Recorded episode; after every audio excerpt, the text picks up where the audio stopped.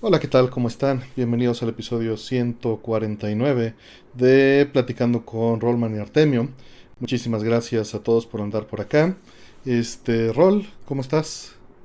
Bien, bien, bien. Aquí, este, en un ambiente un poco extraño y, bueno, pues quiero, de una vez, de una vez, este, quiero hacer un anuncio. Este, pues este es mi último programa de Platicando con Rollman y Artemio en este lugar. no, no mantuviste mucho tiempo el suspenso. ¿eh? Sí, me la había creído. Llegué, al último. no, este, me estoy mudando. Entonces, eh, la siguiente semana, pues yo voy a estar en otra locación. Ya les eh, les enseñaré cómo, cómo es el asunto. Pero sí, por eso ven que todo esto está completamente distinto. El día de hoy no estoy produciendo, el día de hoy Artemio se le está aventando eh, prácticamente solo. ¿no? Entonces, este, muchas gracias Artemio por, por, por aventarte la carga tú solo. No, no, no, sin problema. Era, lo que hacía hace muchos años, hace muchos, muchos años. Eh, la verdad es que ya, ya eres todo un productor, ya haces como stream diario, entonces ya, ya estás bien, ya estás, este, ya estás súper entrenado. Muy bien, muy bien. Pues, pues eso es, sí, aquí ya se la creyeron varios, se la estaban creyendo. Pero bueno. Entonces, ¿te gustó mucho Argentina? ¿Ya, ya te vas a, a quedar? Andabas, ¿no? Por allá hace una... Sí, estaba en Argentina. No, no, no, no, no, no es como para quedarse. Es un bonito lugar para visitar, sin duda. ¿No? Pero pues sí, la, la situación económica ya es, es complicada, entonces, eh, este, pues vamos, es como turista, la verdad es que te va muy bien, por supuesto, pero, pero sí, la, la tiene muy complicada mis, mis amigos argentinos, no, no está, no está la cosa como para eso, francamente. Ya, Rollman se va y todos dicen. Que dicen logo de Fortnite y esto, que ya estamos en diciembre. Exacto. El, este. el, logo de hoy es de César Varelas, lo mandó hace un rato, nada más mm. hemos tenido, teníamos, voy en orden cronológico. Este, y pues hasta ahora quedó, pero ya tenía un rato que César me había mandado este. Y tenemos varios ahí de Neko Milkshake, de César, este, muy buenos, todos muy buenos. Sí, este, sí, y bueno, pues pues sí, justamente. El Fortnite es porque me han, estado mandando y mandando ese video donde dicen, Fortnite es el del bailecito. Ah, ya, ya, ya, paren, por favor. lo vi varias veces en pues, eh, pero es que eso es, digo, para dejarlo ya este fuera, es también una forma de este de hacerle, estamos repitiendo lo mismo que ellos hacen de nuestro lado, ¿no? Exactamente. Y pues no tiene sentido. no, yo, yo, solo dije que ya no me manden el videito. Sí. No, no, digo en general. O sea, yo no lo he hecho, pero me estoy incluyendo, ¿no? Este, y, entiendo, es parte de nuestra cultura humana el hacer tribus, el segregar y marcar un círculo y poner a los demás y burlarse de los que están afuera eh, para sentir, miren, yo soy como ustedes intégrenme porque sí pertenezco a este círculo. Pero hacer eso, pues es tóxico a final de cuentas, ¿no? Es, es este, hay mejores maneras de integrarlos, de integrarlos. Claro. ¿no? Sí, como, como, fíjate bien, como yo no soy como el de allá, soy como tú. Exactamente, soy como tú, entonces acéptame y, y jaja los de allá, ¿no? Y pues hay que, hay que este, cambiar. Hay este, un par de preguntas que van entrando. Se quedó una pregunta en el tintero de la semana pasada que también vamos a poner. Pero antes que nada, felicidades por tu cumpleaños, Fire. ¿Cómo estás? Bienvenido. Es cierto, es cierto, Fire. Feliz cumpleaños.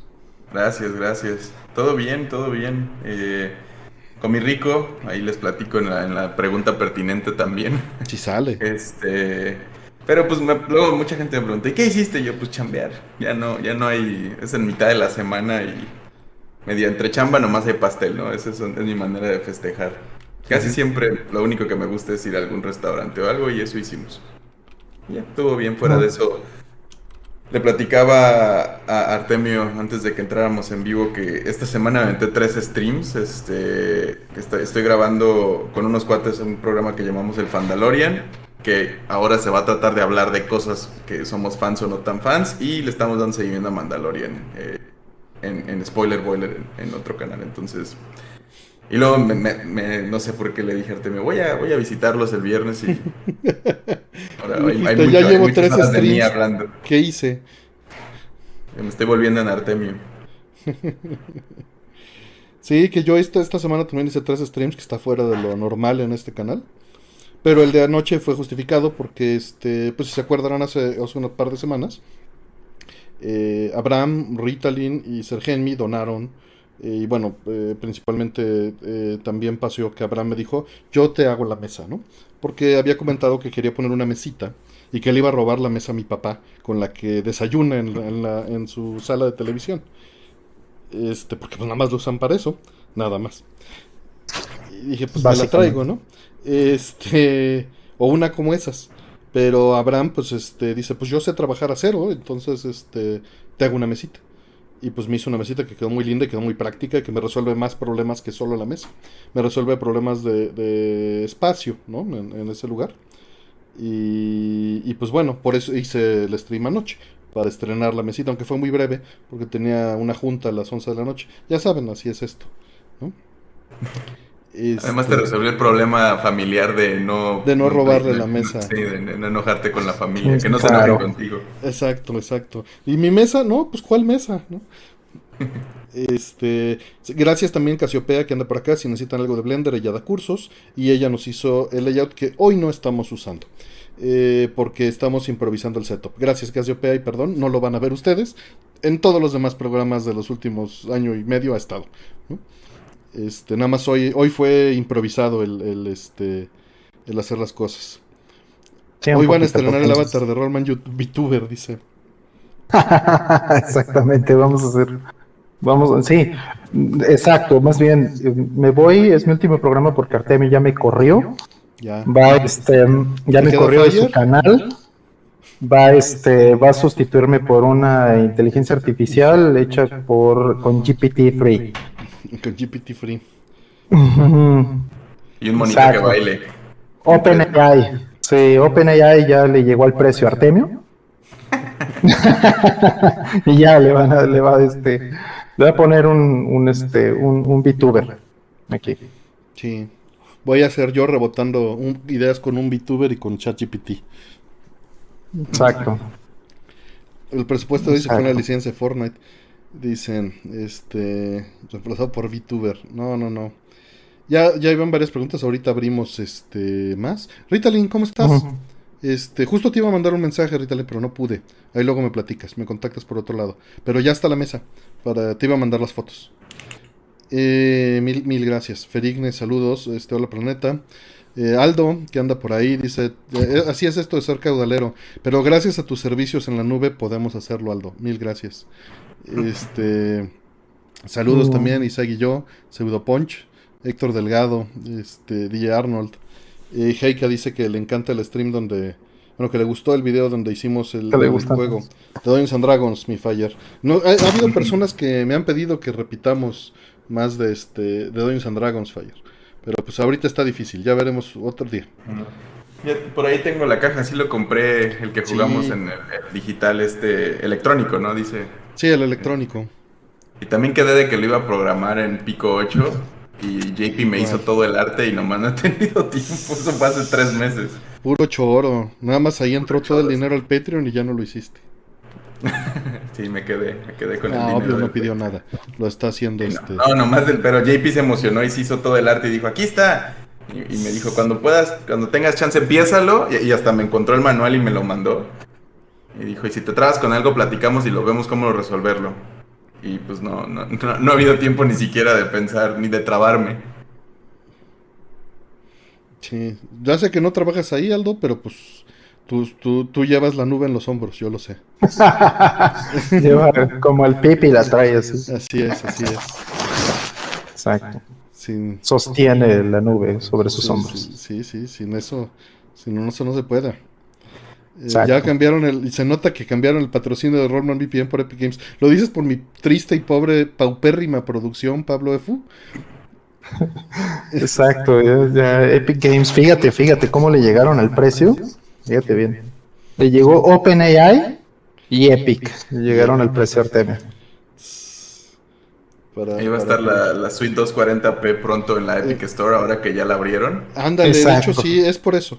Me llegaron va a salir, eso Va a salir Gillian haciendo el bailecito. el Gillian Artemio va a salir bailando en los 240. Imagínate. ya para que para que deje más de dos dolaritos la suite. Eso es, exactamente. Sí, sí, sí. Exacto, ya le vas a, va a empezar a entrar ahí también este Goku y Ryu. Con skins y ya. Va a salir disfrazado. Pagas el skin que quieras y descargas tu ROM customizada. Exactamente. Sí. Finalmente se volvió mainstream, dice Roman Kowalski.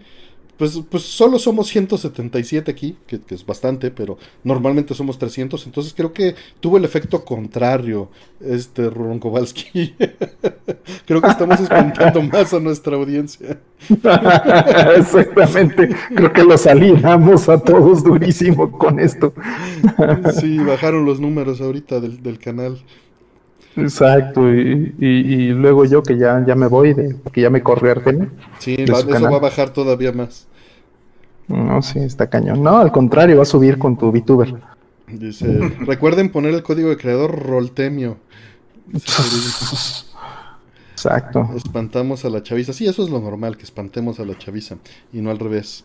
Pues algo más que nos quieran platicar antes de eso, este, pues digo, les quería decir de eso de la mesa, ya este un, un par de streams. Con la mesa también, este, e, es posible que haya stream el fin de semana con invitados que sí sepan jugar shoot em ups. Ya veremos. Y usando la mesa para hacer eso. O sea, la mesa cumple dos fines. Cumple que pueda mostrar la PCB y que el invitado tenga un espacio más cómodo para para estar este, viendo el chat y platicando, ¿no? Entonces, este, eso también. Mil gracias por unirte, André, este, como nivel 1. Se hubieran rasurado la barba y vestidas para hablar como fueran del mundo bizarro. Ándale. Buenas noches, Francisco Reyes. Entonces, pues bueno, estuvo eso. Y, también, pues ha sido días raros. Ha, estado, estado más en, eh, fuera de internet. Y eso se siente extraño. Mm. Eso no está bien. Fin de semana de Boeing estaría, Ritalin. Fíjate, estaría. Veremos. Para mí, sí, mis fiestas son ñoñas con Boeings, pero no, no es fiesta. Nada más va a ser este para platicar. Eh, pues vamos con las preguntas entonces o algo que quieran este, mencionar. Mm, no, no, yo, yo estoy bien, ya, ya. Ya mejor, ya mejor no digo nada porque va a bajar más todavía la Todavía nos van a quedar más los views. Exacto, los views. Sí. Este, ¿fue día de Mario? Creo que sí, creo que ayer. Sí, no, eh, bueno, todavía, todavía, nueve minutos. Nueve minutos más. Nueve minutos, sí, eh, que es por marzo 10, ¿no? Tengo entendido. Sí, Mario, pues, la I la O, pues. No es de hace mucho eso, ¿no? Que, Tendrá como cuatro años, ¿no? Un poquito más, yo creo, un poquito más. Un poco más. cuatro años es de la pandemia nada más, ¿no? Sí, nada más de pura pandemia fueron tres años. Ya. Dice Pseudopunch, la clave es 240p para la descarga en Epic Store. Este, saludos Joselo, qué gusto verte. Dice, no me quedo, pero este, pero esa playera de Captain Distribution merece, saludos. No sé si dice que no se queda el stream o que si a él no le quedó la suya. Espero que sea que no, que no se queda el stream. Un abrazo. Él me la regaló eh, de, Captain Disillusion. Muchas gracias. ¿Por qué Rollman se escucha con mi conciencia? Este, ah. Porque ahorita no está usando su equipo normal. Exacto, sí, no estoy usando mi equipo normal. Eh, déjame ver si de casualidad puedo poner este, a ver si mejora un poquito. A ver, déjame ver. Ah, te oyes como que estás muy filtrado, básicamente. A ver, a ver, así se oye mejor. A ver, ahora. Ah, hola, hola, hola, hola. Se te quitó la nasalidad un poquito, sí. Ah, muy bien, qué bueno. Sí, es que posiblemente no estaba funcionando bien el. Se oía como con un low pass filter a los 9 kHz, 8 kHz. Una onda así. Ah, ok. Ok, pues si ya se escucha mejor, pues listo. Qué bueno que lo mencionaron para. A ver, dice que tiene un poquito de eco. Sí, pero bueno, el eco es porque va, está haciendo ahí movimientos. Exactamente, sí. Eh, pero, bueno. pero lo que se escuchaba raro era que, se, que tenía filtros, ¿no? Ok, ya se escuchan menos los filtros. Se oye con eco y Pues, pues sí. No, este, hay, hay cosas que no vamos a poder arreglar al 100% en esta producción hechiza. es el día de Mario. Pero funcional. Un poquito de eco, dice la cubita del tejón. Si, si, si soy yo, díganme, miren, yo lo que puedo hacer es esto y díganme si el eco se va. Y me platican, a ver. A ver, sigue hablando. a ver, si no era yo. ¿No? Lo del eco. Mm, que, pues, no sirva bien el noise canceling de Discord. Puede ser que no esté funcionando bien. Pues ahorita nos dicen si el eco se fue con esto. No, que nada más es rol. ah, ok. Nada si no es eso, este, me quito los audífonos. Ya hace mucho que no sé. Ah, que ya quedó. Se escucha la unidad. Bueno, me quedo entonces con audífonos. Si, si, si, estaba el eco. Listo. Ok, ahí está. Ya se fue el eco. Ok, si era el. Ah, sí era este, eso. El noise canceling de, de esta onda. Eh. Sigamos entonces. Sigamos. Bien, bien, bien. Eh, que bueno, pues bueno, ya estamos y se resolvió fácilmente. Eh, tenemos, vamos a ir con los mensajes que están y vamos aleatoriamente con los que van.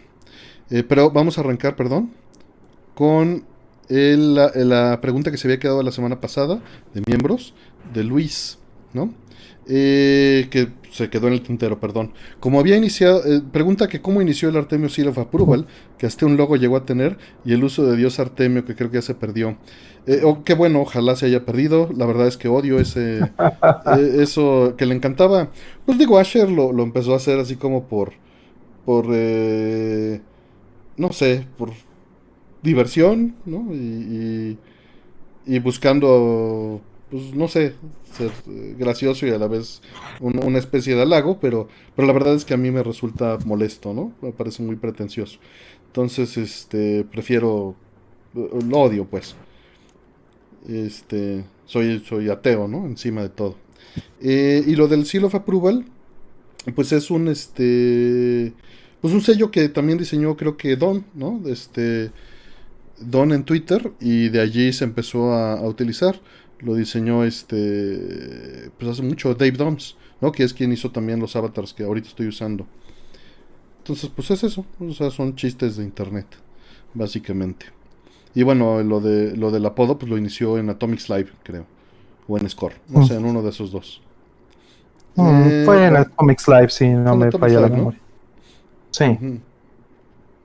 yo, estoy escuchando Score y en los primeros todavía. Bueno, no, ya debería de ir por los 40 o algo así, 30. En fin, ahí desde ahí te molesta. Cada vez que te dice algo así y le dices, no me digas así. y eso ya tiene sus 12 años. Sí. Sí. sí. Exacto, y, justo yo decía, bueno, si Artemis es Dios, entonces yo soy el diablo. Ajá. Así es. Háganle como quieran. Eh, pues bueno, vamos con la siguiente. Dice Albert Higgs, muchas gracias Albert. Dice, para empezar con lo triste pero bastante preocupante, lo de la quiebra del banco de Silicon Valley Bank.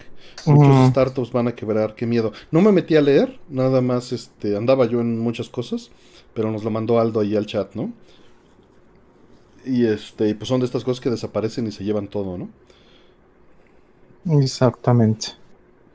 Sí, yo también como que recibí un par de correos al respecto porque pues, muchas cosas de tecnología tienen que ver, ¿no? Desde cómo manejan pagos o dónde guardan su dinero, etcétera. Y, en chats de cuates que tengo trabajando en el Bali o para empresas que están ahí, también mencionaban como de, a mí me llegó un correo de que estábamos bien porque el dinero de, mi, de la empresa no está ahí. Y otros es como, pues a nosotros nos dijeron que sí estaba ahí, pero que no nos preocupemos todavía. Y sí, como que está muy en el aire cómo se van a dar las cosas, ¿no? Pues este Rollman Artemio estaba ahí, entonces. Silicon Valley. no, pues no. No, además, imagínate, se presta también a malos manejos, ¿no? De, pues, ¿qué creen? Ahí estábamos, bye. Exactamente, sí, hay, mm, se puede usar como muchas excusas y cuánta Ojalá no, ojalá no. Sí, es, es terrible, así es. Sí, básicamente Silicon Valley Bank. Eh, mm, yo tuve una pequeña, muy breve interacción con ellos el año antepasado, creo. Creo que fue en 2021 o Dios. ¿Cuándo, entró Biden en Estados Unidos? Fue 2021, ¿verdad? Creo, creo que 20. 20 o 21, híjole, ya. No, no creo que 20. 20 fue la elección y 21 entró, ¿no? Eh, sí, correcto. Sí, entonces tiene que haber sido hace dos años, 2021. Y, y, este, y fue una interacción muy, muy, muy pequeña, pero pues digo, no, no, no, no me gusta mucho ya el tema, ya, ya sufrí mi, mi este, mi, quemada con, con, los, este, eh, los inversionistas, ¿no? Los, los VCs y los angels y todas esas cosas en, en los 2000 ¿no? Ya, ya tuve mis, este, mis experiencias desgraciadamente malas, no, no, quiere decir por supuesto que todos tengan ese mismo tipo de experiencias, y, y, me volví mucho, muy cuidadoso con este tipo de asuntos, ¿no? Entonces e, es, es peligroso, ¿no? Finalmente todo, este, toda inversión es un, lleva un riesgo, toda inversión, por supuesto, pero eh, hay muy malas prácticas que se han dado en los últimos 20 eh, años o un poquito más tal vez, ¿no? 20, 25 años, con respecto de cuánto dinero puede prestar un, banco, ¿no? Este es un, problema que se ha ido como exacerbando. Y, básicamente es porque eh, esto, es, esto es algo que poca gente realmente este, entiende a profundidad. Yo mismo me tardé muchos años en entenderlo bien cómo se genera o cómo, cómo se genera la riqueza o cómo se genera el dinero. Y, básicamente el dinero existe a partir de, cómo funcionan eh, los bancos que prestan dinero. Y este era un banco que justamente prestaba dinero a las startups y todo esto. ¿Cómo funciona? Tú metes tu dinero en un banco como sea, pues no sé, metes eh, mil pesos, vamos a decir, o no sé, mil dólares, pues, por decir, y, em, y eso, eh, pues si alguien quiere dinero prestado, pues el banco le presta, eh, pensarías, le presta del tuyo, ¿no? Y dice, a ver, mira, yo tengo aquí guardados mil dólares, entonces, pues tú quieres 500, eh, bueno, pues te presto 500, y entonces cuando tú trabajes y me devuelvas mis 500 dólares, pues va a haber un, un, este, un interés, ¿no? Va a haber un, este, un pequeño una utilidad, ¿no? En, el, hecho de, cobrarte un interés. Y entonces esa parte adicional, pues me la quedo yo, eh, banco, ¿no? Pero eh, ese pedacito adicional de por sí, pues no existía antes. Es un dinero que no existía, es un dinero que se está creando en el momento de, hacer esta operación. Pero ahora el asunto es que eh, a nivel internacional el estándar es que todos los bancos pueden prestar hasta nueve veces lo que tienen. O sea, si yo le doy mil dólares al banco, el banco tiene la posibilidad de prestar 10 mil, eh, que son los mil míos, más otros 9 mil que, no tiene y nunca tuvo y no existieron. Entonces, cuando le pagan los otros 9 mil, e incluso los, los mil que yo tenía en préstamos a otros lugares, pues el banco finalmente termina teniendo 10 mil más los intereses ¿no? de todos esos préstamos. Entonces, pues es un, generador de dinero muy importante y así funciona eh, básicamente la economía. ¿no? No solo en Estados Unidos, en México, en muchos países funciona así. No, es súper loco y súper interesante si, si, lo piensas de esta forma. ¿El problema cuál es? El problema pues es cuando los eh, bancos no pueden eh, pagar, ¿no? ¿Por qué? Pues porque les fallaron los que, digamos, tienen cartera vencida, ¿no? Les fallaron, eh, digamos, las personas que, a, a, quienes habían prestado, ¿no? No les pagaron, entonces eh, eh, llega otra persona, por ejemplo, que llego yo a decir, oye, quiero sacar mis mil dólares. Y pues el banco me va a decir es que no los tengo porque se los presté a quién sabe quién junto con otros nueve mil que no existían, ¿no? Y si el banco no tiene eh, el dinero para pagar lo que, lo que debe hacia, hacia las personas que originalmente tenían ese dinero, pues eso, eso es justamente la manera en la que caen en una bancarrota. Entonces, eso es, vamos, estoy simplificando mucho, pero es en principio el tipo de cosas que suceden cuando, cuando estos bancos revientan y se llevan entre las patas a muchísima gente. Justo lo que están diciendo las noticias es que no puedes sacar dinero, que el banco no te puede dar tu dinero, pues porque no lo tiene. Y justamente eh, las leyes de bancarrota sirven para protegerse ante, ante sus acreedores, ¿no? Y que ya no ya no tenga que pagarles, ¿no? Y que puede tratar de reestructurar. Exacto, y que la pueda reestructurar, ¿no?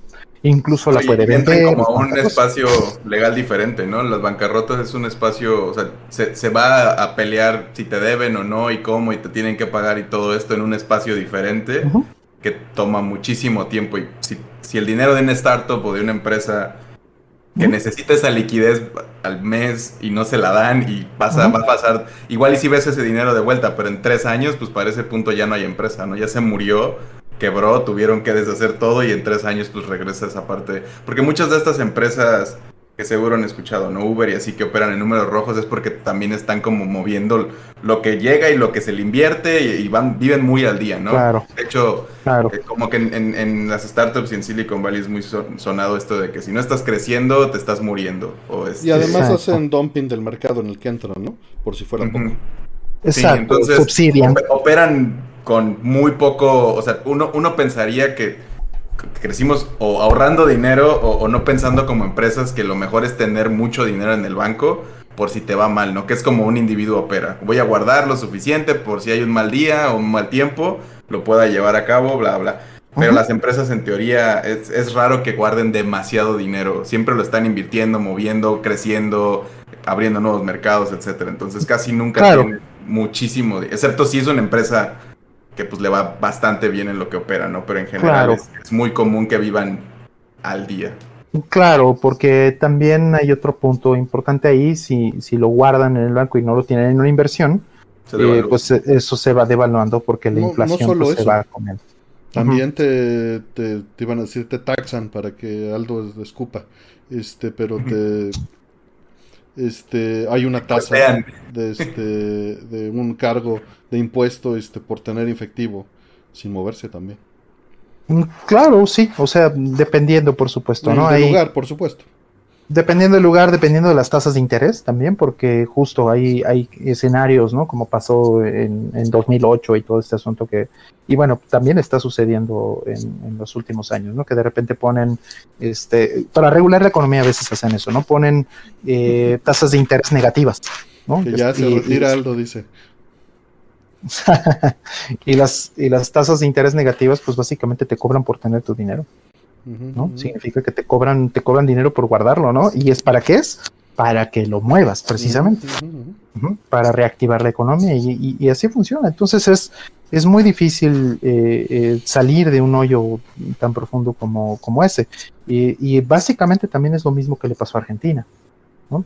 Eh, y no es la eh, no es la única vez, no es la primera vez que... la, depresión, la gran depresión americana también es pasó eso, ¿no? Que la gente perdió la confianza en los bancos y, fue como de saquen el dinero y es como no hay suficiente dinero para dárselo a todos y vamos, y la economía se desplomó. Exactamente, sí.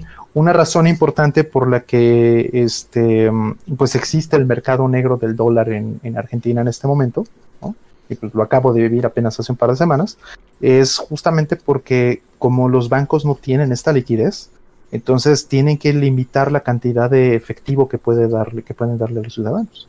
Entonces tú no puedes llegar y decir a las casas de cambio quiero 100 mil dólares, porque no los hay. Entonces hay una cantidad pequeña de, dólares que se están, eh, bueno, en general, ¿no? De, de, moneda que se están dosificando. Entonces, si tú traes dólar líquido, pues hay un mercado negro que lo, tiene, eh, que, lo aprecia más, ¿no?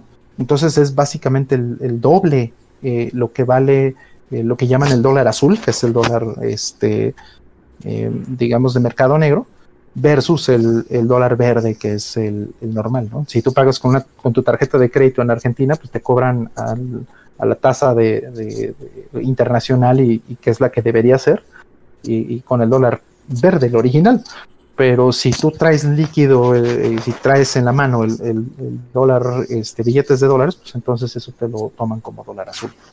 Entonces, e, ese es el tipo de cosas que suceden. Y, repito, no es la primera vez que pasa en Argentina.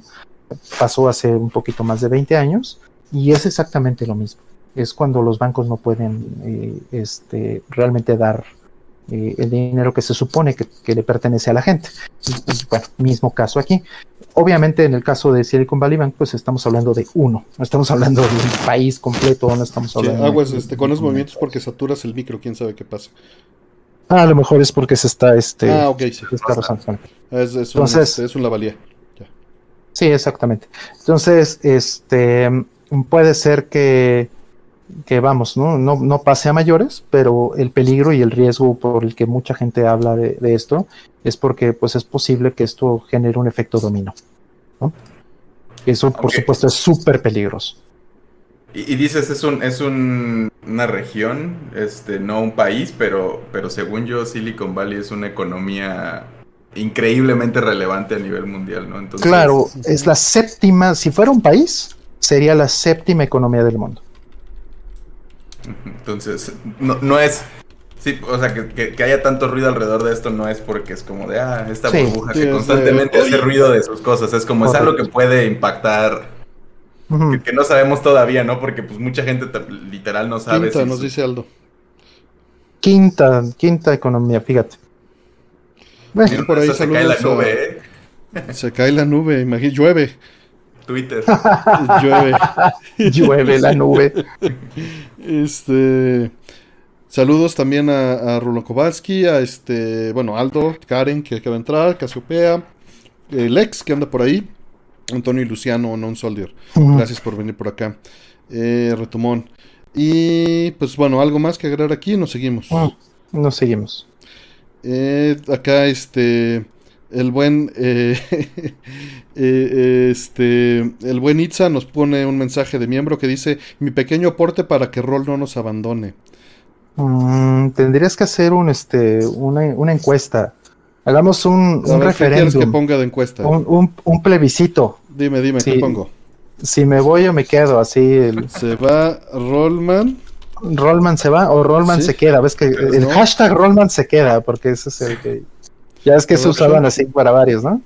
Si lo vas a si lo vas a seguir o va a ser como Elon Musk que, dijo que iba a preguntar y luego ya cuando no le parece no.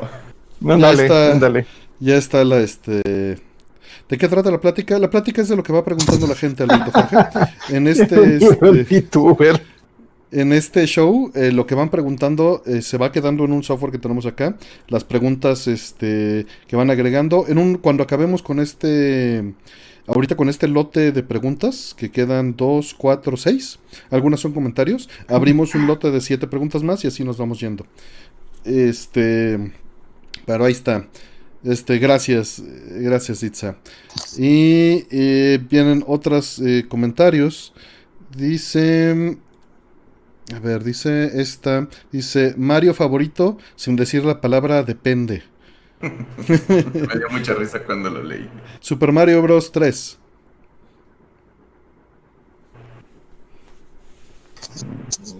Yo creo que no hay discusión ahí, ¿o sí? Pues es de, pues de cada quien, ¿no? Yo, es, este. Es el que te. estaba pensando, tal vez el primero que te tocó. O sea, como. como a mí, por ejemplo, fue Super Mario World el mm. que, casi lo conozco de arriba abajo.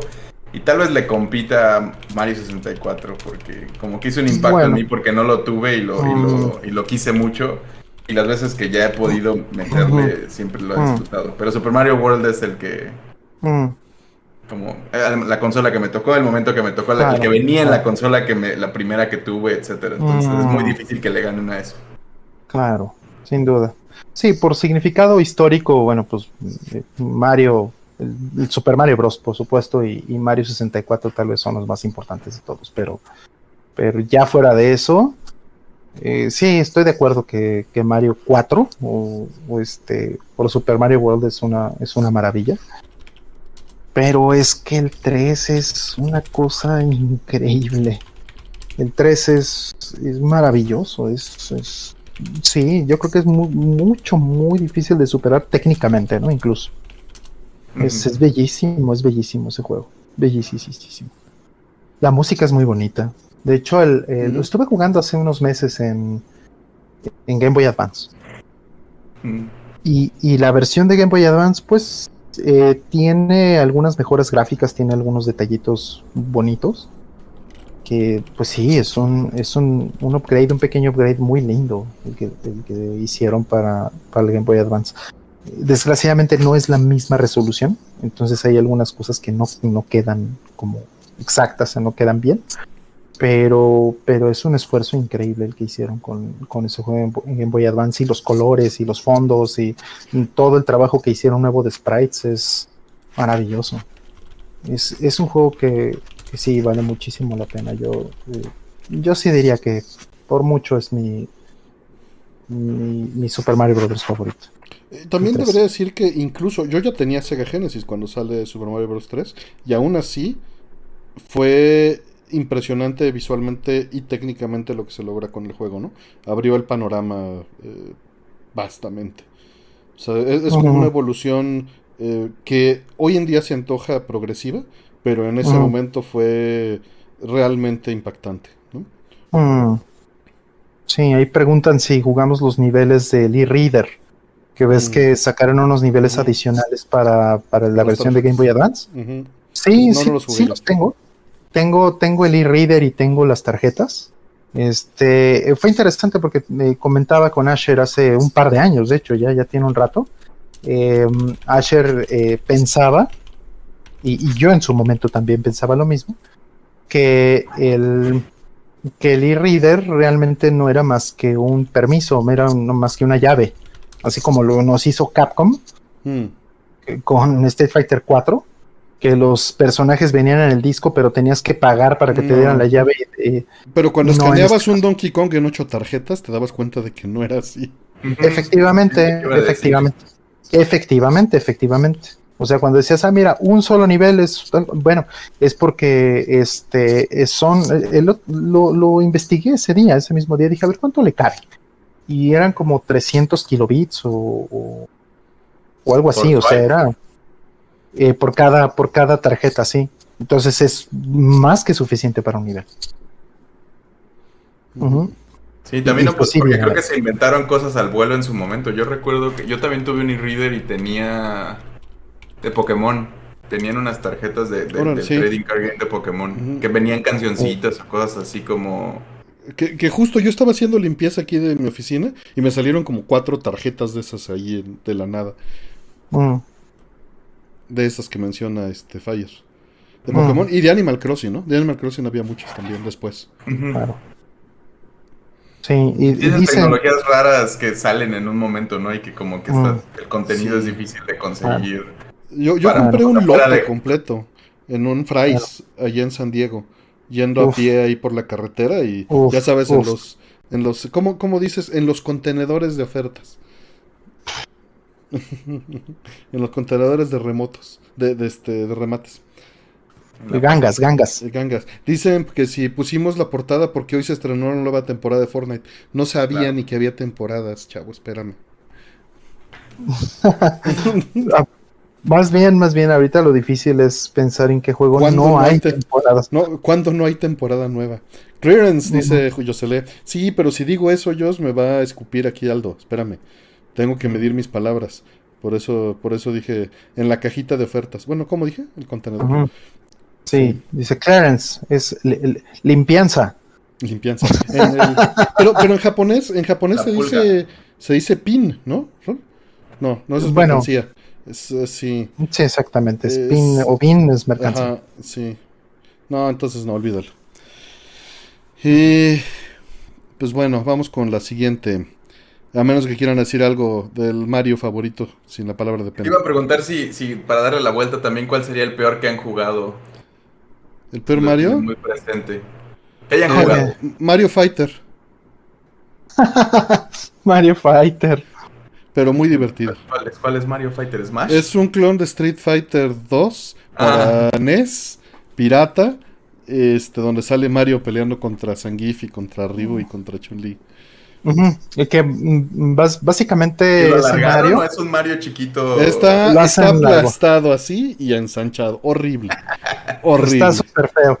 Es porque Pero eh, lo que hicieron. Lo que, o sea, fíjate. El juego como tal es un, es un juego bootleg. Hicieron ahí un port eh, apócrifo de Street Fighter 2 para, para NES no lo hicieron en Brasil de casualidad, porque eso, ellos sí, siempre hacen ese tipo de cosas. O bueno, eh, como el chavo de. Street Fighter y así. Es, es, es muy probable que sea taiwanés. Sí. Ah. Muy, muy probable. No, no estoy, eh, como dice, no tengo pruebas, pero tampoco dudas. Así, estoy casi seguro que es un que es un por taiwanés.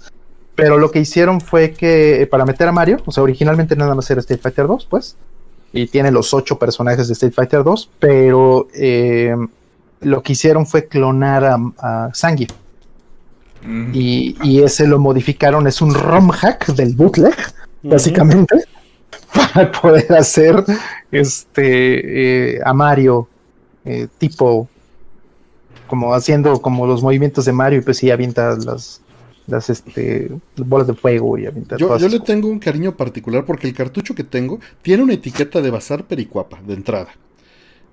En segunda, no sé cómo llegó a mis manos. Y en tercera, fue el que utilicé para hacer el mod RGB con PPU Arcade a un NES por primera vez hace 15 años. Y lo conecté a un gabinete arcade para probarlo. Entonces sí fue una experiencia curiosa. curiosa. Tú, este, Fire, ¿cuál es tu peor Mario? No, ni sé, yo luego pregunto sin tener respuestas. Pues Porque estaba pues pensando que, ahora que tocó Mario is Missing en... en mm. Di Odyssey para que Super se Nintendo, encima. Ah. No, no, sí, sí me gustó. Yo creo que sí hay un peor Mario, objetivamente. Yo creo que eh, Mario All Stars mm. eh, es un... Un, port mediocre, sí. Exactamente, yo creo que... Pero yo, yo conocí todos los Mario de antes y me... Pues, Obviamente. Sí, o sea, si, si nunca habías jugado eh, los, los tres Marios, este, los tres Super Mario de, NES, ves el de Super Nintendo y bueno, ok, no el Mario All Stars, pero, pero si comparas este eh, lado a lado, la música, los sprites, la paleta de colores, eh, todo es mediocre. Todo es mediocre. No, no le fue nada bien en, en ese port. Y por ejemplo, el Mario 2, el, que, es, que no es Mario, pero es como un, este reskin, este... Dice Gerald ¿cómo que... como Mario 2. Ah, dices el Doki Doki Panic, ¿no? que lo hicieron... Acá es Mario... Super... Sí, es el Super Mario 2, ¿no? Ah, aquí le pusieron Super Mario 2, le cambiaron la música, le pusieron a los personajes, ¿no? En lugar de los. Pues... Rarísimo, pero a mí lo disfruté mucho también porque pues, es un juego muy curioso, muy extraño. Sí, sí, por desgracia, tal vez no lo habríamos jugado igual todos si no hubiera tenido ahí planchado la licencia de Mario. Pero, pero es un juego muy bonito.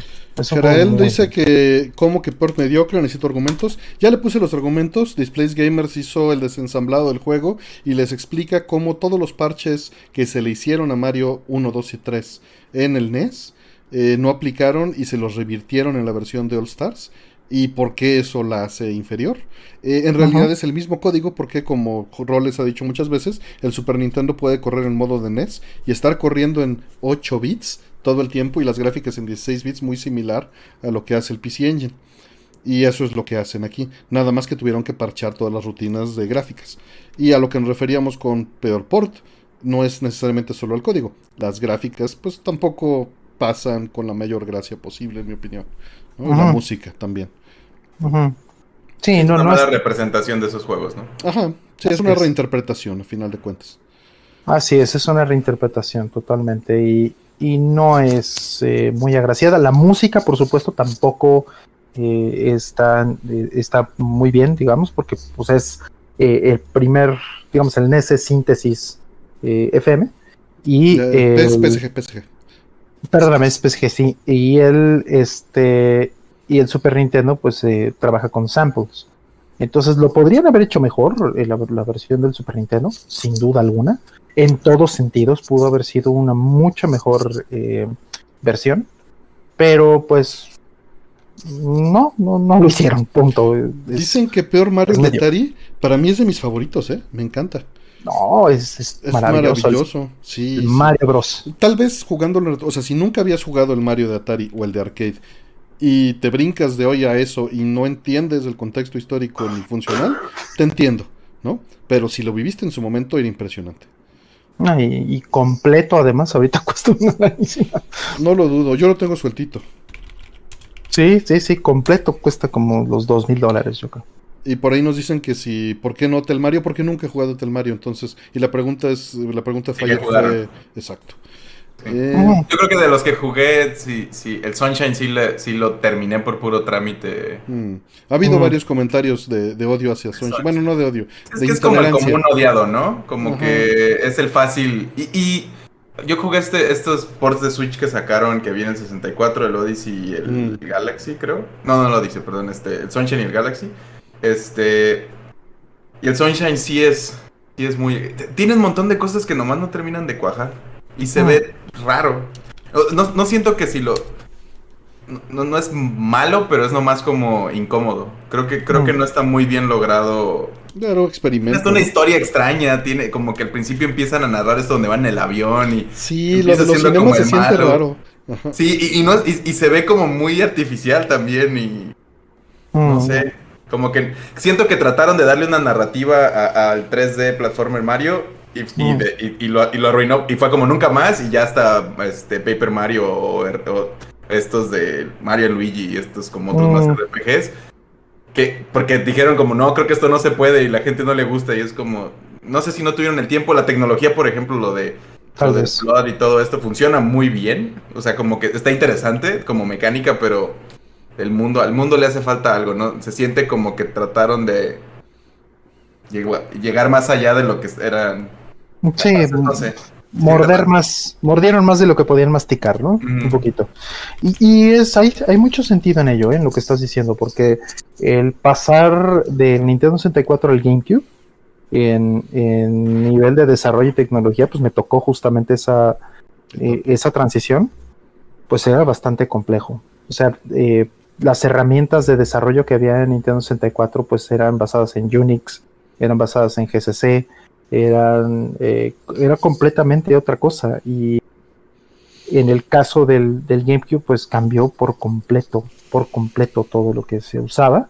Eh, se desechó la vasta mayoría de lo que, de lo que existía y hubo muchos intentos o, varios como eh, varias iniciativas, ¿no? Para hacer bibliotecas y para hacer como los toolkits para desarrollo y los SDKs.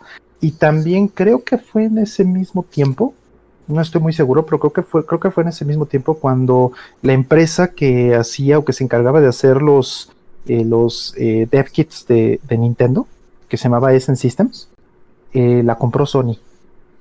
Entonces fue un golpe durísimo para todos los que los que no son Sony y que, y que tenían, eh, digamos, kits hechos por esta compañía, con Essence Systems.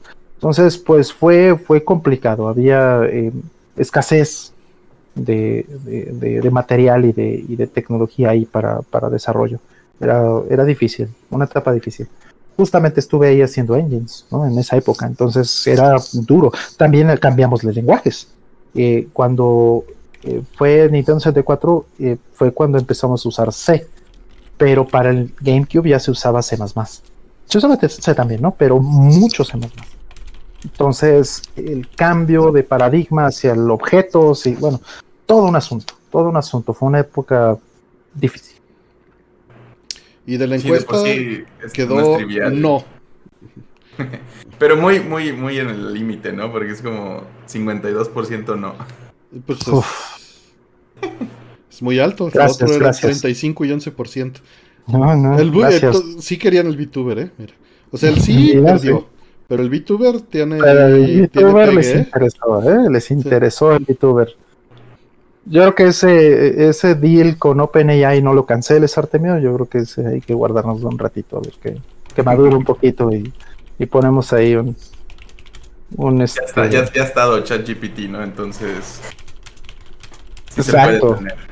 Exacto, ya, ya tuvimos como dos programas donde ChatGPT estuvo aportando, entonces ahí va, ahí va, ahí va. Ya ahí va, hace falta un ñoño con tiempo libre que, que se, se aviente la implementación directa. no va a faltar, ¿eh? No va a faltar ahí. Ahí puedo ver a Lugerius tomando notas, así de, no, a ver, a ver, a ver, Aldo ahí mismo, ¿eh? ¿no? alguien que quiera jugar con, con, la, con el API de estas cosas. Exacto. antes, de movernos de pregunta, quería tomar, alguien dijo que está mal porque le gusta Mario All Stars y el Mario Sunshine, y pues no, porque... Pues, sí, le contesté Estamos hablando, sí, de, de, de, es gustos personales y pues cada quien habla. No, no, claro. Sí, sí, sí, en ningún momento dijimos que sean malos, ninguno. No, no, no, no, no lo son malos. No, no, Sonic tiene un rango más amplio de dinámico de expresión. Llega más bajo también. Sí, sí, sí, sí, claro. Sobre todo en los 2000 Sonic, bueno, pobrecito. Ah, desde los 90 ya tenía sus, tallones. Salió bajo, pero, pero eso es una discusión que no hay que tener ahorita. No, no, no. No, no, nada más es, era, era contrastar. Este, y, y, bueno, hablando de lo, de la, lo del VTuber, Eh, Albert Higgs dice, aporto por tener un VTuber de, este, de Artemio y de Rolma. Muchas gracias, pero, pero no creo que tengamos, no tenemos la tecnología para hacer Yo creo que sí tenemos la tecnología, lo que no tenemos es el tiempo. la intención. Pero hay que salirse por otro lado, espérate. lo, de, lo, de la, lo de la intención igual y no está tan... Bueno. El problema es podrías parecer la pregunta, se la podrías aventar al modelo y que te dé la respuesta y ponerle uno de estos simuladores de voces y un modelito que la que lo han... No es, no es difícil, o sea, como ah, ah, ya, ah, conectar estas cosas ya es... Ajá. Ah, eh, por cierto, por cierto, eh, qué bueno que acabas de mencionar esto. Eh, fíjate que a un amigo hace, hace unos días eh, le pasó algo muy feo. Que esto, escúchenlo todos, esto es muy importante que, lo tengan claro. Eh, hay muchas tranzas y hay muchos, eh, mucha gente que está haciendo eh, fraudes y cosas telefónicos, ¿no? que van y te hacen ingeniería social, oye, hablo del banco, dame el PIN de la aplicación porque lo quiero cancelar, porque te están no sé qué haciendo y quiero que valides que eres tú y bla, bla, y te sacan el PIN y te quitan el control de tu aplicación y te sacan el dinero o a ver qué hacen, ¿no? Entonces, eh, eso, eso pues es terrible, ¿no? Pero lo que sucedió con, este amigo es que le llamaron del banco para hacer como una cosa de estas, pero grabaron su voz. En todas las preguntas y las cosas que estuvieron haciendo, estuvieron grabando su voz y con eso entrenaron un modelo. Y entonces con el modelo entrenado para estos que te imitan la voz, le hablaron a su mamá. Con la voz de él. Diciéndole, ay, me tienen aquí atrapado y la, la, la, la, la, sí, sí, así de horrible como suena. Eso tiene unos tres o cuatro días. Y pues por fortuna algo le pareció raro a su mamá. Y dijo, no, algo, algo, algo no cuadra. Y entonces le llamó. Y ya cuando le llamó, pues ya se descubrió todo el problema, pero, pero pues decía, no, es que es terrible porque la voz se escuchaba idéntica. Vamos, escuchó algo raro, entonces probablemente era más, no tanto por la voz, sino por la actitud, las expresiones. Eso sucede también, ¿no? Bastante. Ajá, pero pues en los nervios y en todas esas cosas. Ah, entonces es, es importante, estamos entrando, es importante mencionarlo porque estamos entrando en un momento difícil en esta parte del AI porque pues todo el mundo tiene que estar consciente de los riesgos. Entonces, bueno, quieren... videos, fotos y audio, ¿no? O sea, no, ya no es evidencia como antes. Exactamente, tienen que dudar de todo, efectivamente.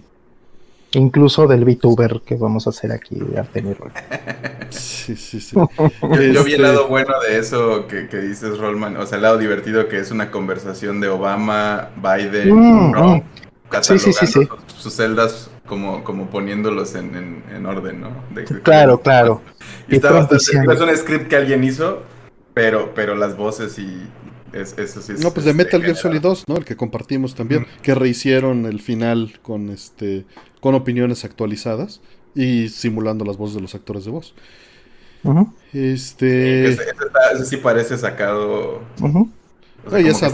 la presentación está muy bien. Sí, sí, sí, es Este, decían también que le tenemos miedo al éxito, que el VTuber dice marionetas de los viejitos de los mopeds.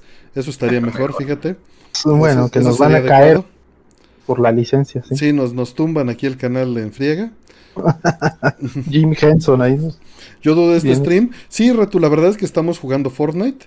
Este, todo esto está generado basado en los otros 140 episodios. Exacto, deja, es, es si predecido.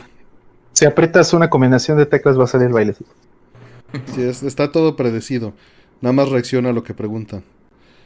Me he dicho, me he dicho. Eh, vámonos a la siguiente. Sí, predicho, gracias. Eh, dice Shura46, muchas gracias Shura. Eh, comida mexicana o americana para cenar. Saludos y Sunset Riders es el mejor arcade. Y Final Fantasy IX el mejor RPG, JRPG. Ah, Final 9 es un buen RPG. No del mejor, no sé, pero bueno, sí. El, mejor de los el mejor de los Final Fantasies de PlayStation, yo diría que sí. Mm. Este, comida mexicana o americana para cenar. Pues, pues digo, en general. No, o sea, que yo creo que prefieren, ¿no? Este. Por supuesto, mexicano, yo diría. Para cenar, mira. Nos, este... Pues es que cenas mexicanas, hay que tomar en cuenta también que los, los americanos, la cena es, es la comida fuerte. ¿no? Y aquí en Mm. México no. Eh, Mm. entonces ahí hay una diferencia injusta en este sentido. Y, y, bueno, las comidas tradicionales netamente americanas, pues, mm, pues que un, un, un, un, un bistec, ¿no? un beefsteak, este, pues chonchito, ¿no? Un ribeye o unas hamburguesas, no sé. Eh, no, pues no, no es así como que la cena que se me antoja normalmente. Mm, Un barbecue, ¿no? mm. Eh, en México, ¿qué comida es light? Es un taco con una sola tortilla de Danero Bien, usualmente. O sea, pides tu taco de michote sin copia, sin dos tortillas. Sin copia. Ajá. Exacto. Para cenar, desayunar, comer, dice comida mexicana, yo se lee. Un- pues sí, con- o sea, yo prefiero. Un hot dog para cenar no está mal. Pues sí, pero que prefiero. Bueno, hay cosas que a veces dices, pues está cómodo. Pero prefiero la mexicana en general para cenar. Mm. Sí. Mm, Sí, yo por mucho, por mucho, sin duda, sí. Unos Oye. taquitos de cochinita para cenar. A que, a que sientas el, el, este Algo que como yuca no entiendo en Ciudad de México cenando cochinita, dice Venera bien. si es de desayuno. Exacto. Estaba recordando que o sea, yo, yo no ceno y prefiero no cenar por, o sea, como comer tan tarde en el día porque luego estoy como dando vueltas en la cama.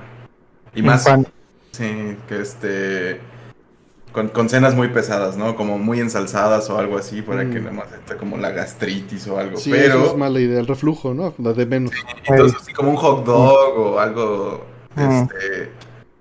Sí, yo no sé, no sé, ya, ya hace mucho que, o sea, Mm. no tiendo a no cenar, entonces como que no es algo que me gusta. Mm. Pero estaba recordando que en mi pueblo existía este concepto de cenaduría. Mm. Este, Mm, lo que acostumbraban a vender ahí eran tostadas de pata. Que siempre-. Siempre he creído que es un, eh, es un concepto americano importado. Es un diner convertido en, Diner. este, en. Así como las remesas. Es, es lo que siempre me imaginé de las cenadurías. Pero la cenaduría, Mm. no- o sea, el concepto del diner que es como, que justo es como café all day y pancakes y digo que es un, el Sanborns es más un diner, ¿no? Es el diner Ándale, mexicano, ándale. como la Mm. experiencia del diner en México. Y la cenaduría se, se convirtió muy local, ¿no? Y, y es muy de, de tarde-noche, es, es... Siento yo, de nuevo, este- estos lugares en particular, te vendían tortas, pero, pero las tortas normalmente estaban diferentes, o sea, como había lugares de tortas y la cenaduría te vendía tostadas y tacos dorados, o sea, tostadas de pata, tacos, este, de cueritos, Ándale. de lomo, que son ligeros, ¿no? Porque pues es, es una tostada prefrita que es lo peor que trae, pero pues tiene carnita y verdura y salsa y entonces no es una, una cena como muy pesada. Mm. Pero Y se me Sí, antojó pues, unas tostadas de pata para cenar. son buenas, Big sí. win, ¿eh? Bien, big, big win. Mm. Huevos en la cena es raro, porque estaban mencionando ahí, Juanjo, que, que se cenó unos huevos con tocino. Y es lo mismo que decían de que se nos parece extraño, ¿no? Ah, Aquí en la Ciudad de México, pues acostumbramos, y bueno, en gran parte de México, los acostumbramos de desayuno, ¿no? Es más europeo esto de usarlos de cena. Sí, y en la tarde también son comidas muy específicas con huevo duro tal vez, pero así como un Exactamente. huevo O un frito. Estrelladito es ahí en el arroz, ¿no? O ensaladas, ¿no? Una ensalada César o una ensalada de estas que trae su huevo cocido. Sí, es como comer en la tarde un cereal, es algo como raro. Lo puedes desayunar, lo puedes cenar, pero en la Ándale. tarde sí es como, está muy extraño echarte Pe- un pero cereal. es Sí, sopa. exacto. Sí, no, no, no es muy Dale. raro. Sí, yo, yo- pozole a las 3 de la mañana. ¿Por qué no? Sí, ni que sea. Pero pozole solo- sí solo- puede ser desayuno, es- o sea, es raro que sea desayuno, lo usual es que sea comida y cena, ¿no? Eh, eh, Sí, más el bien, menudo que es, o, o la, o la barbacoa o etcétera son los de Igual, desayuno. un menudo de cena suena raro, ¿no? Es como de desayuno, quizá comida tarde, o sea, ya desayuno tarde, ¿no? Mm. Pero sí es raro. La pancita, Claro. esa es, es la misma para que sepan los que sepan de otra región. Mondongo. El mondongo, exacto. Eh, sí, no, todos los guisados, o sea, todas las cosas que van guisadas saben mucho mejor recalentadas. Y para eso vean el, el canal de eh, Minute Science, y donde les explican por qué. Mm. Sí, porque y se han hecho, han hecho estudios de por qué la, pi- la pizza recalentada sabe mejor y cosas así. Todas las cosas fritas saben que- terrible le- recalentadas, pero todas las cosas este, guisadas, o sea, como dijo Fire caldoso, pero es guisado en general, sabe mejor recalentado, porque se remezclan mejor los sabores. Sí, porque si es un, si es un, ajá, justo, si está como recocido, como que las propiedades se, se, mejoran. No sé, como, como, como una pancita o algo así cuando lo vas a calentar es increíble. Claro, sí, se mejora mucho. El ramen también. Química, dice Daniela bien, es correcto, es pura química. Es pura, química. así es. Vámonos a la siguiente. Vámonos a la siguiente, sí. Dice D. Arnold, muchas gracias D. Arnold. Hablando de mudanzas, ¿qué es lo primero que se llevan y lo que sí o sí ya debe estar listo en el nuevo lugar? Ah, pues. Internet tiene que estar sí o sí. O sea, antes de, mudarme a un lugar, tengo que ver que haya el internet que necesito y precontratarlo si es necesario. Exactamente, es lo que hice. Mi internet ya se fue desde hace rato. Exactamente. Creo que de hecho, de hecho, si soy muy estricto, creo que fue lo primero que se fue. de hecho. Sí, lo demás como sea, pero llegar a un lugar sin internet es nomás quedártele viendo así como a las paredes un buen rato, ¿no? Exactamente. Exactamente. La cama, dice Luis Cabra. Que estuvo tu pregunta al principio, Luis, ¿eh? No, este, no creas que no. Fue la primera. Eh, yo, yo he tenido pocas mudanzas en mi vida, he sido afortunado en ese sentido. Eh, lo primero que se lleva, pues, fíjate que las veces que me mudé, ni siquiera este, el internet era un asunto. no había. Es lo que estoy, pensando. No, la última vez que me mudé sí, pero no fue algo que me preocupase mucho, ¿no? Este, o sea, no, no, no, no era tan problemático. Alguien puso ahí los videojuegos y, por ejemplo, yo, todo esto que tengo ahí atrás son una pila de juegos de, mis diferentes consolas y eso, y estuvieron dos años guardados. cuando, cuando me mudé para Mérida y dejé cosas en el DF, en caja se quedó todo hasta que pude. Mm. Lo que siempre, y, yo sí me mudé como, llegué de Michoacán al DF y en el DF estuve en 10 lugares diferentes a lo largo de esos años que estuve. Este, tenía muy poco, la verdad es que tenía una computadora normalmente y dos maletas de entre ropa y cosas que tuviera, ¿no? Porque la, mi, mm. vida previa se había quedado en Michoacán y era un estudiambre que pues, a veces no tenía ni qué comer, entonces no tenía muchas cosas. Y ya que, y, en general aprendí también en viajes y todo a como cargar muy poco. Entonces siempre era como la consola portátil que juego en el momento, el Switch o lo que sea, mm. mi celular, mi computadora y, pues, unos cambios de ropa y ya, prácticamente. Más allá de eso, no necesitaba. Este. Ahora, si ya voy a un lugar y mudar mis cosas, pues todo lo que necesito para trabajar y lo que necesito para vivir bien, y lo demás lo voy recuperando con el tiempo.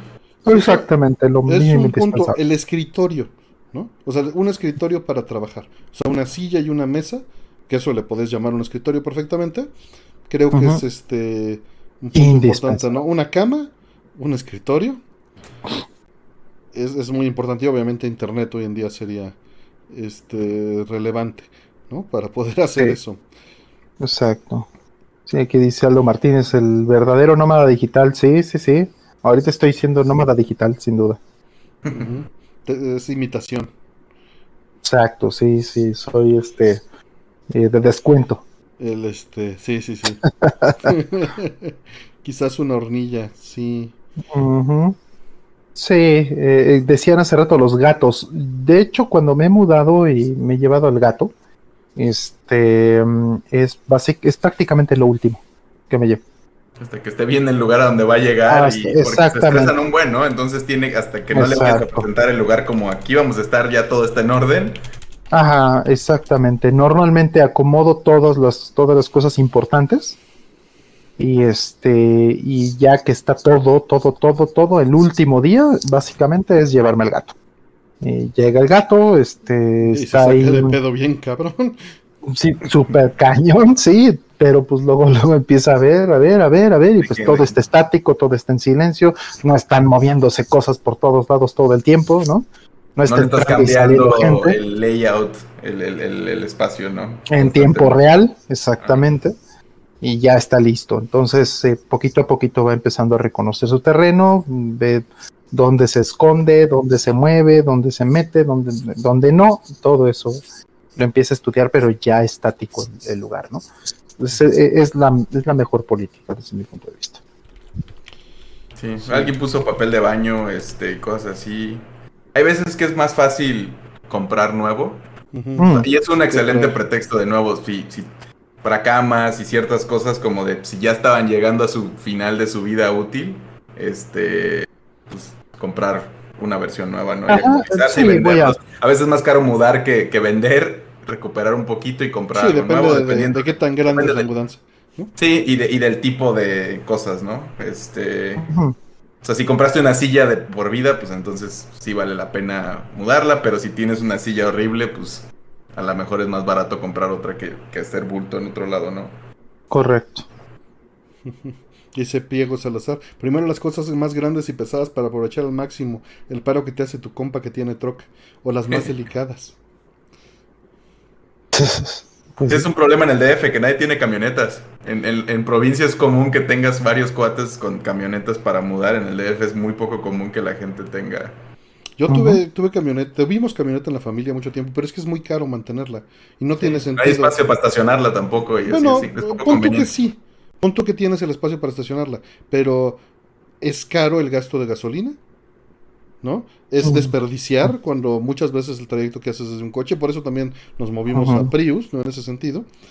Y este y la gasolina pues gastaba, o sea, la camioneta gastaba 10 veces más gasolina que un Prius. Claro. O sea, pues, era absurdo, ¿no? Era un gasto absurdo y pues la terminamos vendiendo. Eh, pero sirvió justo para mover tus Simpres, ¿no, Rol? Hace como 12 años. Eh, sí, moví mis Simpres hace como, sí, más de 10 años. Eh, fue en la camioneta de mis papás. Sí. Sí. Sí. Así es. Si, si costé el Prius, claro que sí, Julián. Creo que los tres tenemos. Y hay pregunta de eso. Métete al buscador que está en la descripción que hizo Lugerius. Busca Prius y vas a encontrar respuesta como de dos o tres horas del tema. Pero sí. Sí, y, ajá. Y el resumen es: son fabulosos. Sí, obviamente sí vas a cambiar de coche. Porque no te va a costear cambiar nada más porque vas a ahorrar en gasolina. Exactamente. Y tampoco te costeas si te lo vas a quedar menos de 7, 8 años. También depende cuánto luces. Si lo usas mucho, pues se amortiza rápido. Si lo usas poco, pues se amortiza lento. También es, es verdad, sí. Dice Diego y Manuel que en los super ya pusieron lugares especiales para camionetas donde dice pick up.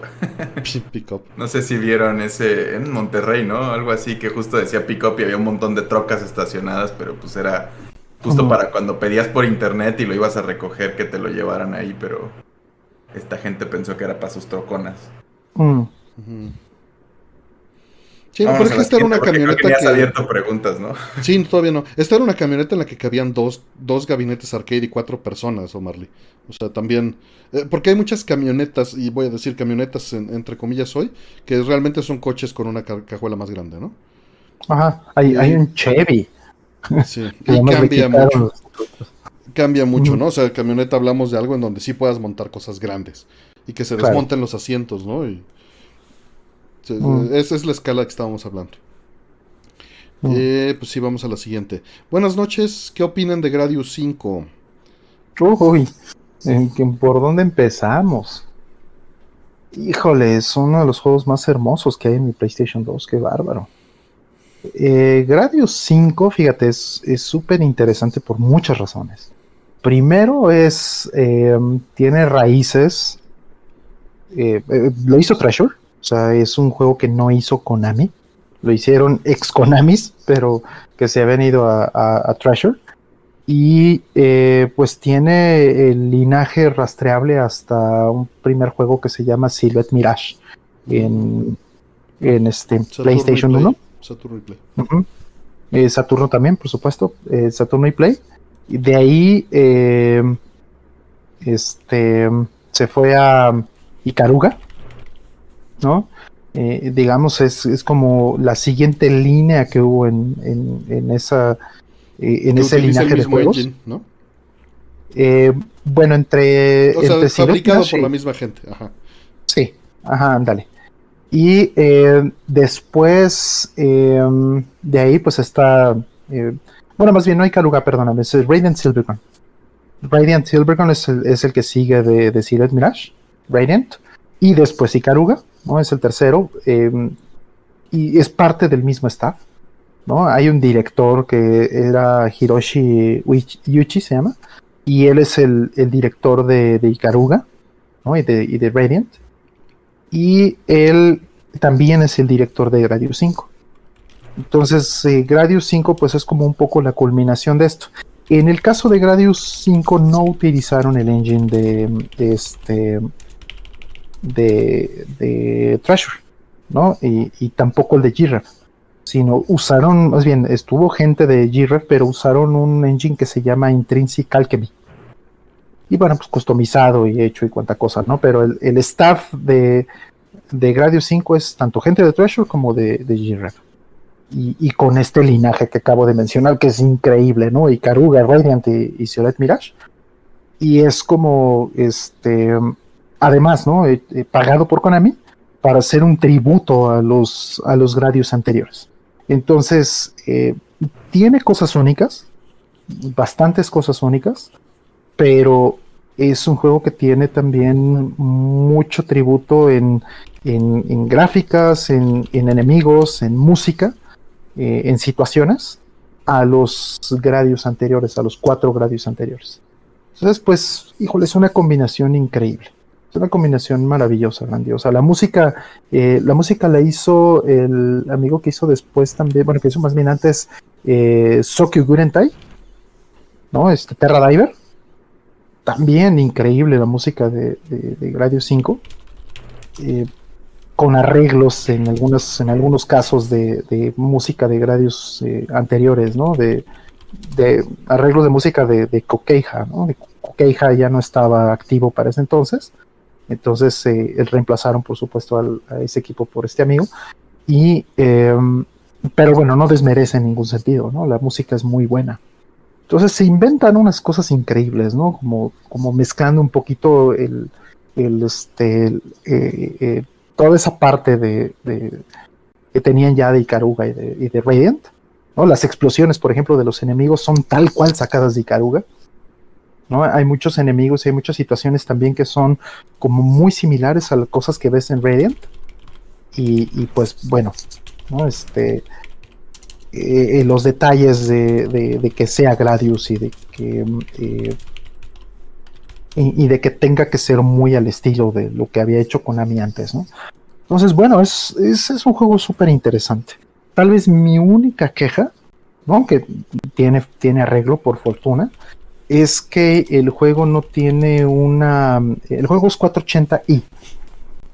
No es 240p, es 480i. Es un juego que está hecho en, en 3D completamente, como Icaruga. Y, y no tiene un modo nativo de 480p pero se lo puedes, lo puedes hackear, puedes meterle, inyectarle este, los registros al, PlayStation 2 para eh, que el Gradius 5 corra en 480p, incluso 720p, incluso 1080i, y el juego funciona.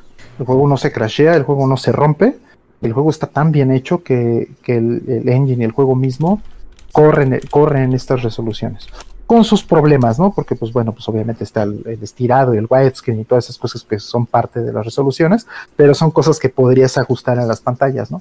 Entonces, eh, por lo menos 480p, que sería tal vez lo, más recomendable para, para mí eh, en, en, este momento, ¿no? que ya tenemos upscalers y tenemos cuanta cosa, es poderle quitar ese modo espantoso de entrelazado, que pues la única manera de verlo bien es un CRT.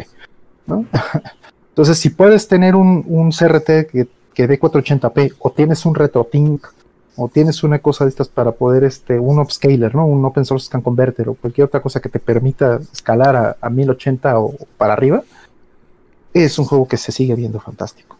Aún ahora. ¿no? Eh, es un juego que tiene que, que es de 2005, más o menos, ya, ya tiene 18 años. Y se sigue viendo bien. Dice pues José Cruz que Digo, desgraciadamente eso está muy bien para ustedes que tienen acceso allá, este José, pero Pixel Effects que hacen mm, productos increíbles como el PS2 Digital, dicen que van a tener este Motion Adapted interno, digital a digital en PlayStation 2. Mm. qué maravilla. Eso suena muy bien. Sí, sí, pero para nosotros es incosteable. Sí, nada más que hay otra cosa. es complicado porque el, mucho del anti-aliasing de, del PlayStation 2 está aprovechándose del entrelazado de 480i. Entonces, pues este tipo de experimentos hay que verlos, hay que verlos, pero nada le... ¿no? Que Anubis utiliza todos estos efectos entrelazados, un efecto increíble. Y verlo en un CRT le sigue ganando al HDR 4K en muchas cosas. Eh, verlo en 480i, ¿no? Claro, claro, pero claro, tienes que, pero tienes que tener un CRT para eso, ¿no? Entonces, eh, esa parte pues, yo creo que va a ser muy difícil eh, realmente captarla por un upscaler, sea cual sea. Pero bueno, si puedes el juego hacerlo 480p, en este caso, como si se puede en el en, este Gradius 5 con, con GCM, ¿no? haciéndole un pequeño hack. Em, este, que no tienes que modificar el, disco, ni, volverlo a quemar, ni nada. O sea, es una cosa que puedes usar con un Free MacBoot en, en PlayStation 2 y, funciona increíblemente bien. Entonces, eh, pues bueno, hay, hay, muy pocas cosas malas que pudiera decir de Gradius 5. Lo, peor que, que, puedo decir de Gradius 5 es que es el último. y no hubo un Gradius 6, ¿no? El Gradius 6 lo cancelaron. Iba a ser para PlayStation 3. Y, bueno, pues, pues que no lo han vuelto a sacar, que, difícilmente este, va, a, va a volver a haber una entrega de esta, de esta serie y, difícilmente también eh, va a volver a salir Radio 5 en físico. Yo creo que va a ser muy, muy raro. Ah, siguiente. Dice Raúl, ¿creen que el universo sea infinito? ¿O solo es que nuestras limitaciones lo hacen ver así? Como a una hormiga le parecería infinito este planeta. Antes que nada hay que aclarar una cosa, este, el universo observable eh, pues se nos acaba antes de poder llegar a saber si es infinito o no tendríamos que llegar por otros medios a esa conclusión, porque simplemente eh, el, borde del universo observable este, ya está mucho más allá de, del alcance y la forma en la que se está estirando el universo eh, hace que no vayamos a poder alcanzar ese borde nunca, hasta donde logramos entender. Eh, quitando esos dos factores que le restan peso al hecho de que sea infinito o no para razones prácticas, fuera de que en, para nosotros en, lo personal sea una pregunta completamente conceptual, porque pues, no podemos ni siquiera llegar a la luna fácilmente, ¿no? Eh, el, asunto mm, no es, bueno, Albert Higgs, no hay, no hay cosas que se pongan, eh, o sea, sigue estando en duda el inicio del, del Big Bang, pero, o sea, porque no sabemos los primeros milisegundos. Mm. Eh, la, física se rompe, ¿no? sí, más bien nuestros modelos se rompen, ¿no? correcto. La física eh, conocida. Pues. Exacto. Eh, pero bueno, quitando todo esto, los puntos, hay puntos interesantes. Hay uno que me gusta mucho que es relevante a esta pregunta, porque si tú tomas todas las configuraciones posibles de átomos que puede haber en el espacio, pues simplemente llegas a que en un universo infinito se tendrían que repetir. Entonces, desde ese punto de vista particular, es irrelevante si es infinito no, porque quizá solo termines como en una matriz de Dungeons and Dragons que se repite en, la siguiente, en los siguientes cuadritos. Este, se lupea el, este, el universo. para que algo chille. Ajá. Entonces, este, bueno, pues son, son distintos factores. Ahora, la pregunta es, este, ¿ustedes creen, no? Eh, ¿Creen que el universo es infinito, que solo nuestras limitaciones lo hacen ver así? De entrada, tu segunda pregunta implica que crees que el universo es infinito. ¿no? Mm. Eh, yo sí creo que es infinito. Mm. Eh, y no creo que sean este, nuestras limitaciones. De entrada es la idea que más fácilmente llena para mí el espacio vacío, porque si no es infinito tiene que haber algo afuera. ¿No? O no tiene que haber nada simplemente. Y, para fines prácticos eh, es algo difícil de conceptualizar. Entonces funciona, es, más cómoda la idea de que sea infinito. Este, dice, es Aldo Bartra subió un video al respecto. Sí, seguro, Aldo Bartra ha subido muchos videos de esto. Ah. ¿Siempre se está expandiendo? Sí. Pero ojo, esta expansión no es que, no es que se genere nuevo infinito. Nuevo universo. Esta expansión es que el espacio en sí mismo se está estirando. Son cosas distintas, ¿no?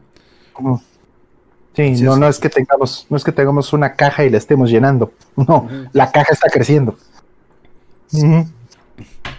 Pues que hay un lugar donde físicamente no podemos llegar. Pues es que no se puede llegar al borde. No. No, se puede llegar al borde eh, por lo mismo, ¿no? Va creciendo más rápido el universo de lo que vamos a llegar, de lo que la luz que nos ha llegado.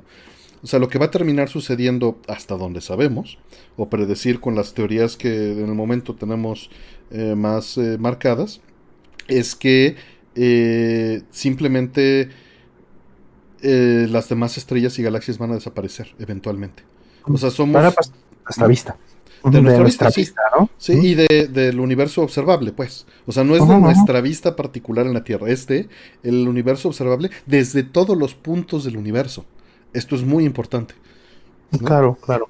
Entonces, este, no va a haber manera de que las personas o seres que existan en ese futuro lejano eh, tengan evidencia directa del resto del universo fuera de su burbuja eh, de universo observable, ¿no?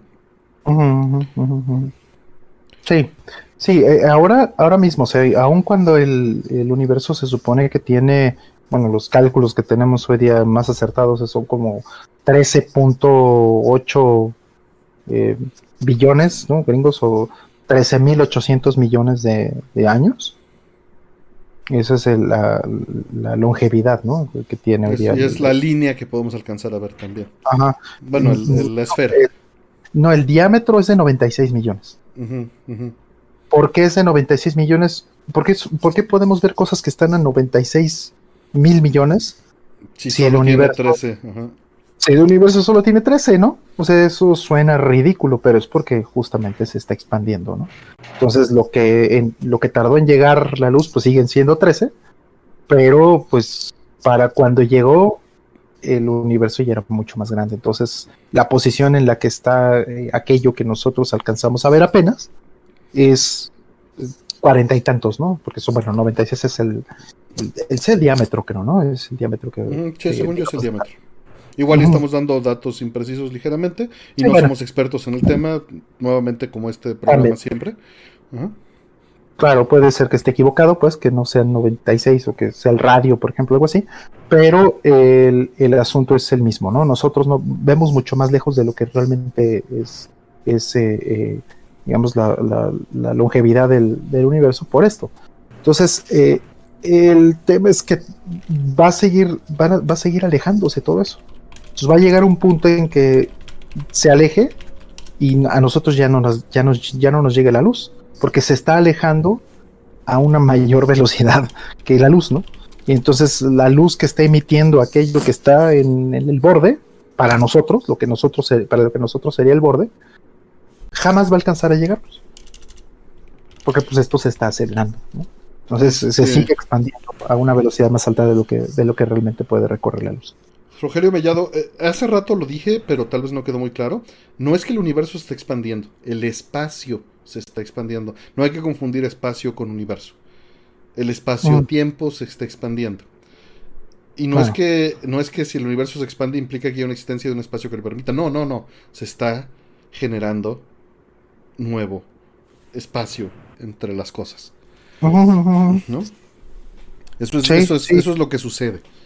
Entonces, por eso también la luz, eh, va al pasar por este espacio nuevo, ¿no? por este espacio más bien expandido, porque no es nuevo, por el espacio expandido, eh, se, estira y cambia de frecuencia. Porque es como una canción estirada en el tiempo. Muy buen punto ese de la canción. Sí, hay un, hay un libro bueno de este Lawrence Krauss que, que leí hace como 10 años que se llama A Universe from Nothing. Que era, justo lo escribió, es un, eh, es un, físico este, teórico que mm, habla de, todos estos descubrimientos que se fueron haciendo, de cómo se va generando ese nuevo espacio. Y cómo es que ese espacio que se genera realmente no está vacío sino que hay partículas que de pronto se generan así en la existencia, ¿no? y es súper interesante, un poco creepy, porque no hay una explicación eh, contundente de todas estas cosas todavía. Pues esperemos ojalá algún día llegar a tenerlas, pero, pero eso es, ¿no? Hay, hay simulaciones incluso de cómo el espacio de pronto ¡pum! y cómo hay partículas y cosas en este espacio que aparecen. Dice este Rulo ay, este stream de Fortnite se puso raro. Ahorita sale Goku, no te preocupes. Sale, sale Chun-Li. Y bueno, por ahí nos preguntan que la materia oscura es lo que más existe en el espacio. Sí es que existe la materia oscura, pero sí. O sea, eh, parece que sí, pero no tenemos nada de evidencia más que es lo que complementa nuestros modelos bien. Pero nuestros modelos están incompletos. Habrá que Claro. Sí, la materia oscura es como las cajas negras, ¿no? Así como de, a ver, en esta caja negra entra algo, magia, y sale el resultado, ¿no? Básicamente la materia oscura no es más que eh, una forma útil de rellenar aquello que todavía no sabemos. Como las, las, constantes que luego sumábamos como... Y este pedacito que le hacía falta para que tenga sentido esta ecuación, ¿no? Exactamente. Es porque y, el, ax el, axioma, ¿no? Y así funciona. O sea, eso es lo padre de la ciencia. La vamos parchando al vuelo para irla mejorando. Uh -huh. ¿no? Sí, o sea, muchos dicen que un momento tal vez. Y se vale, se vale cambiarla y se vale dar la vuelta y se vale decir no estábamos mal. Exacto. Y, y, y no es que, ay, se equivocaron. No, siempre estamos equivocados. La asunción es, esto es lo que tenemos, ¿no? dice Raúl Flores, si Chunli me lo explica, tal vez entienda más fácil, dice. Entonces, Chunli, esa va a ser la VTuber. No, Chun miren, ¿saben? Vean a, a, este PBS Spacetime, es un gran canal para esto. Nada más regresense seis años en su playlist, ¿no? Como sí, como seis. Y, este, y están súper bien, están súper bien esas explicaciones porque va construyendo, ¿no? Uh -huh. eh, Cosmos también. Cosmos, sí. Obviamente está más desactualizado, pero te explica de una manera extremadamente amigable las bases, ¿no? Uh -huh. y, y, el uh -huh. nuevo Cosmos también, ¿no? Está el de Neil deGrasse también. Pero tiene pedacitos que puedes ir, digo, es, es, es, mucha información y mucho conocimiento, pero vas hilando o lo vas viendo de una manera que alguien diferente te lo explique y en algún momento tu cabeza va Hijo, Rol, a conectar. ¿Tú tendrás la carpeta de Cosmos que vendían aquí en México en los ochentas? Que era una revista y que venía en un folder y le ibas agregando volúmenes semanales. No, fíjate que no la tuve. Voy a, eh, voy a buscar el Mercado Libre, no me la ganen si hay, por favor. Mm, exactamente, sí, porque sí me acuerdo de ella, pero... A mí, ¿sabes? Digo, no, no lo mantengo en su contra, pero este, mi tío me la quitó porque tenía miedo de que se la pudiera echar a perder. Él me regaló la calculadora, entonces tal vez, tal vez fue por eso que se sintió mal y me mandó la calculadora después. Pero no, no hay. Este, sí, no. Tengo fin. los libros y todo, ¿no? Pero el libro de Cosmos y los DVDs y cuánta cosa, pero, pero no, no tengo esa carpeta. Y sí, sí, sí la recuerdo. Sí, vean, este, vean a, a, PBS y hay mucho material en YouTube muy bueno de este, de este tema, ¿no? En español y en inglés vean a Aldo, Aldo Bartra, como dijeron, el robot de Platón, excelente canal, ¿no? En español, entonces este, pueden ver Aldo Bartra que, que va a venir a México en este mes.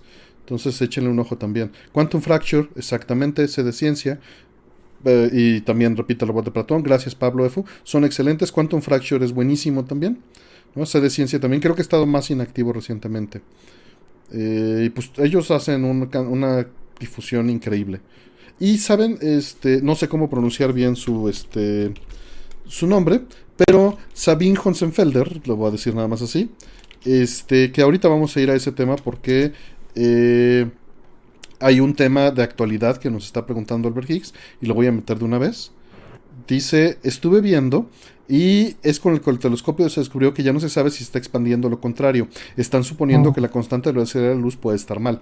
Esto, ojo, esto tiene mucho tiempo y por eso saqué a Sabine a colación.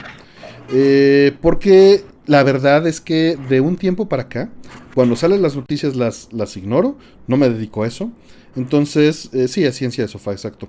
Entonces escucho a Sabine y esculdo a, escucho Aldo eh, una semana después, pero ya con, eh, con una con una investigación más profunda de ellos, ¿no? Y obviamente pues lo consumo de segunda mano, pero me funcionan increíble para eso.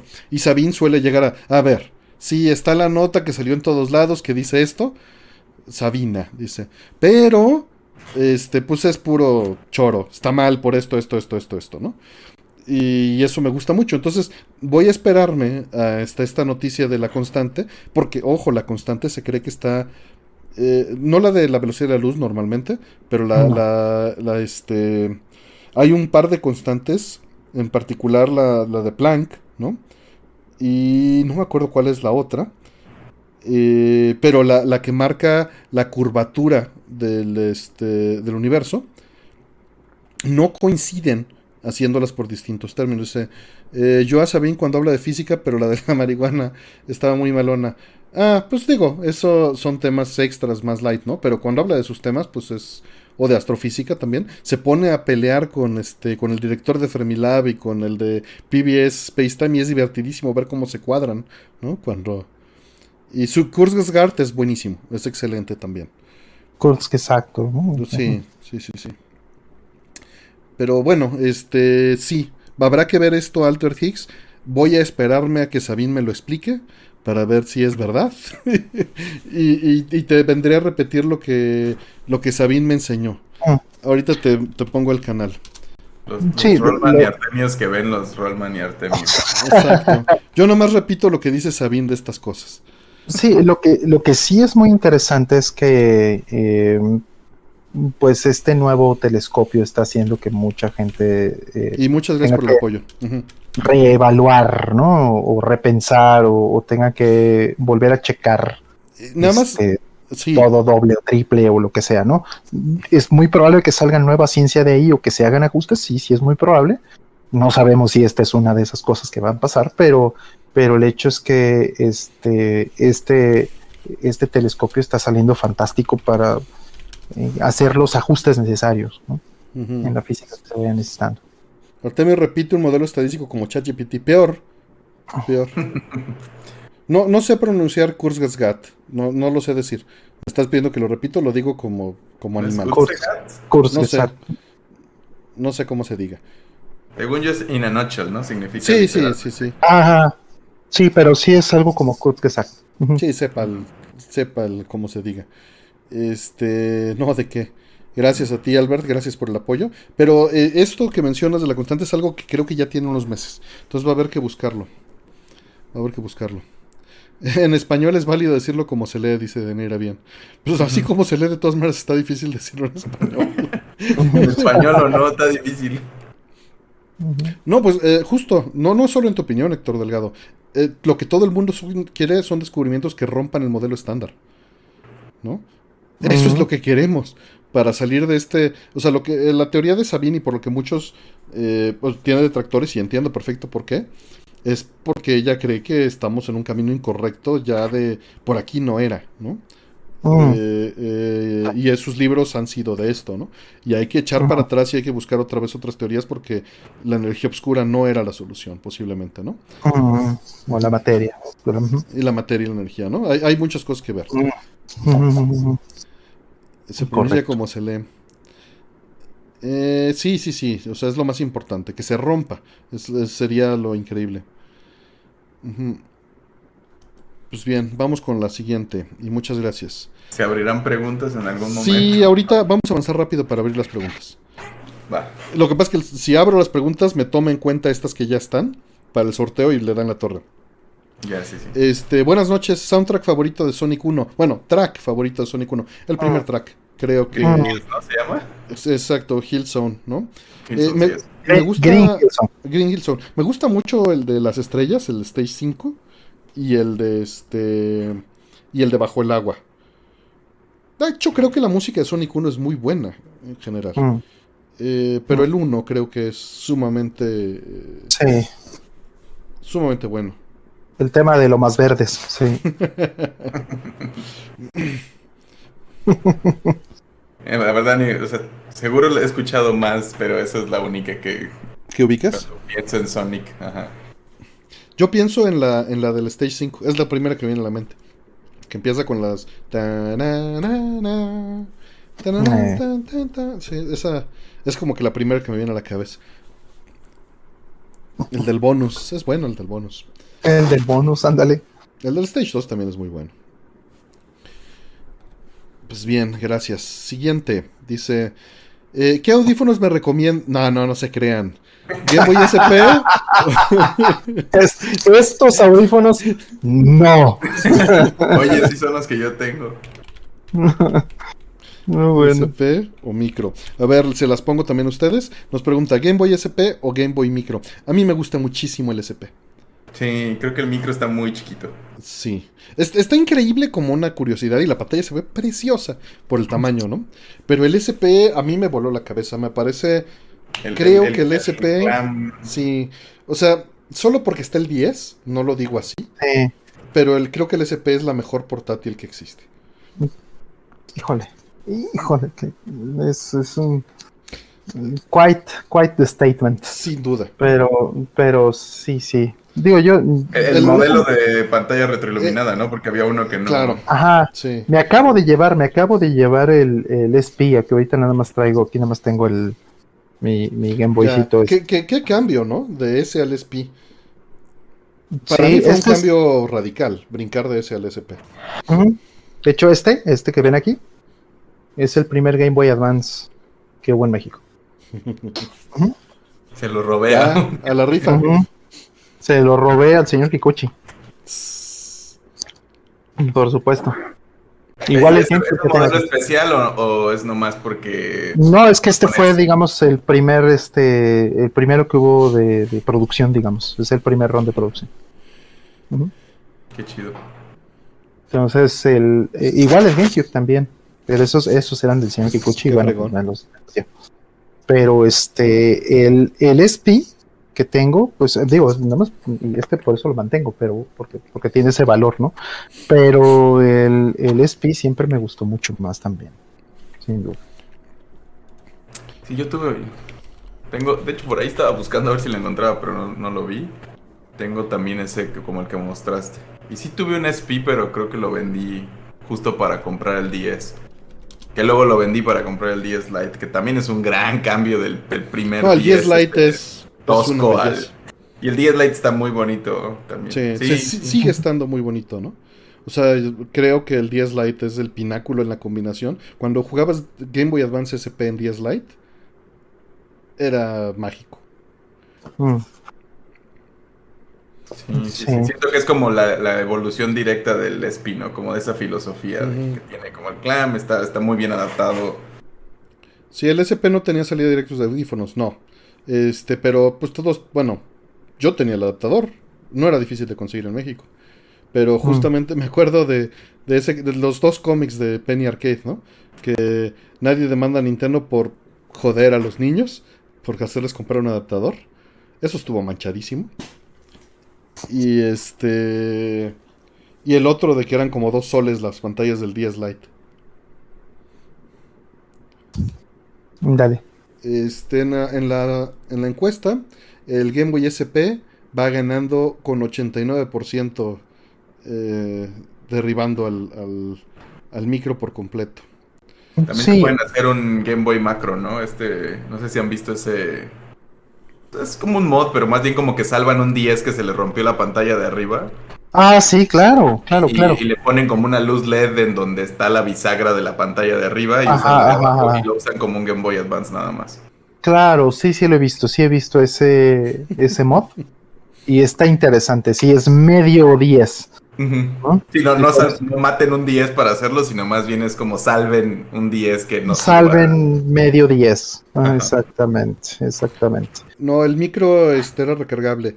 Eh, y dice, y justo la planeta nos había estado hablando de este reciclado. Y dice: Apple ni siquiera inventó quitar el jack de audífonos, se lo copiaron a Nintendo. Ah, eh, me están preguntando si hubo modificaciones o cosas que se le hicieron a este a este eh, Game Boy Advance. Aquí Casiopea, si sigue por aquí, eh, le va a gustar escuchar esto. Em, este Game Boy Advance, de hecho, se usó como modelo, ¿no? Porque eh, es, Nintendo es curioso. en lugar de mandarme este, los, los modelos originales para poder hacer este, para poder hacer 3D, con, con, este, pues, con, una fuente directa de Nintendo. No, yo mismo lo tuve que volver a hacer este en 3D. y ese modelo se usó en comerciales en Latinoamérica. Entonces, pues este además se fue el modelito. Y hacer el material y todo eso fue divertidísimo. Y hacer este la pantalla que pudiera ser reflejante y todo eso era padricísimo hacer todas esas cosas. Entonces, em, este, hoy día, pues me imagino que en Blender eso se puede hacer facilísimo, ¿no? Pero yo usaba en ese entonces Lightwave para hacer esas cosas. Bien. Eh, siguientes preguntas.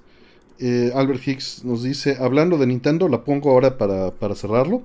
Prendieron sus Wii U's. Que, que, ojo, está todo este asunto de que se va a borrar el NAND, etcétera. Este, hay una persona en quien confío mucho que me dice que todo esto pues es histeria generalizada sin este sustento fuera de dos o tres anécdotas eh, eh, David de Plug se la pasa comprando Wii U en eBay y dice mm. que ninguno ha tenido este problema de como 180 que ha, arreglado. Mm. Entonces, este dice, no veo de dónde, puede haberle pasado a otras personas, pero usualmente los problemas son otros de los que él estado reparando. Claro. Ahora, una cosa muy importante, estamos hablando del Wii U en este momento. Sí. Bueno, el Wii también tiene, el Wii también tiene este problema. Y ese problema sí está mucho mejor documentado. Y el Wii es por lo menos seis años más viejo. Entonces, eh, por, por el que se tendrían que estar preocupando no es por el Wii U, se tendrían que estar preocupando por el Wii. Y si hay suficiente documentación allá afuera para que lo hagan y además, eh, bueno, para que, para que vean qué, es lo que sucede y además para que le hagan un respaldo. Entonces, si no está de más de que lo hagan. Nada más, ojo, tal vez el pánico no es tan marcado como está. Obviamente se hizo una bola de nieve, por ahí dicen la poción roja hizo un canal de esto, no me extraña, digo, no, no, no tengo el gusto, pero no me extraña que se haga ahorita porque fue el tema caliente de la semana. Todo el mundo empezó a hablar de esto y se hizo la nota general, ¿no? O sea, todos los canales dedicados, especializados, tienen que sacar este tema en la semana. Claro. Sí, o sea, al final es verdad que es una bomba de tiempo, es como una pila en el CPC2 cuando no podías revivirlo, es como, o en el CPC3, es, es como ese tipo de cosas, ¿no? Eh, baterías o cosas que, te pueden echar a perder, ¿no? Como eh, José Cruz, ¿no? Amablemente me ha ido recordando la bomba de tiempo que es mi, Sega CD por, por los capacitores, y, o el Naomi también, ¿no? Con sus capacitores. El Xbox original también tiene problemas capacitores. Es, es un tema similar en ese sentido. ¿no? No es que este sea, no es que se destruya o se autodestruya el, el, Wii o el Wii U como se autodestruyen con estos, con los capacitores, pero sí es muy importante de todos modos hacerle eso porque cada día que pasa es mayor el riesgo. ¿no? Tal vez no es para hacer gran histeria, como bien dice Artemio, pero sí es importante hacerlo porque cada día que sucede, que tú no tengas un respaldo, es pues un día menos de, de, la consola que no la vas a recuperar, pues, si algo le sucede. Entonces, independientemente de si hay histeria o no, sé consciente de que hay un, un, respaldo que tienes que hacer de tu Wii y de tu Wii U, y hazlo lo más pronto posible. Urge, ¿no? Si lo ves desde ese punto de vista, pues urge. La verdad es que sí urge. Dicen que va a explotar mi consola, dice Rol. Que va a explotar mi consola, ¿no? sí, el Naomi pues también tiene un Supercap. Hay un video dedicado a eso aquí en el canal de hace como tres años. Si alguien lo quiere ver, ahí está. Sí, sí, no dejen que pase otros cinco años o lo que sea para respaldar su Wii, porque pues ya para entonces quién sabe, ¿no? Pero, pero Wii sí sabemos que está en este, en, en apuros. Wii U, como bien dicen, igual es una histeria colectiva ya pero, pero eventualmente tiene que suceder. Entonces, ya tenemos las herramientas para hacer backup. No pierden nada en hacer backup de sus consolas con sus identidades y sus juegos. Dice, Rollman me está recomendando ponerle custom firmware a mi Wii U. Tal vez no, tal vez con que lo hackees. Mm.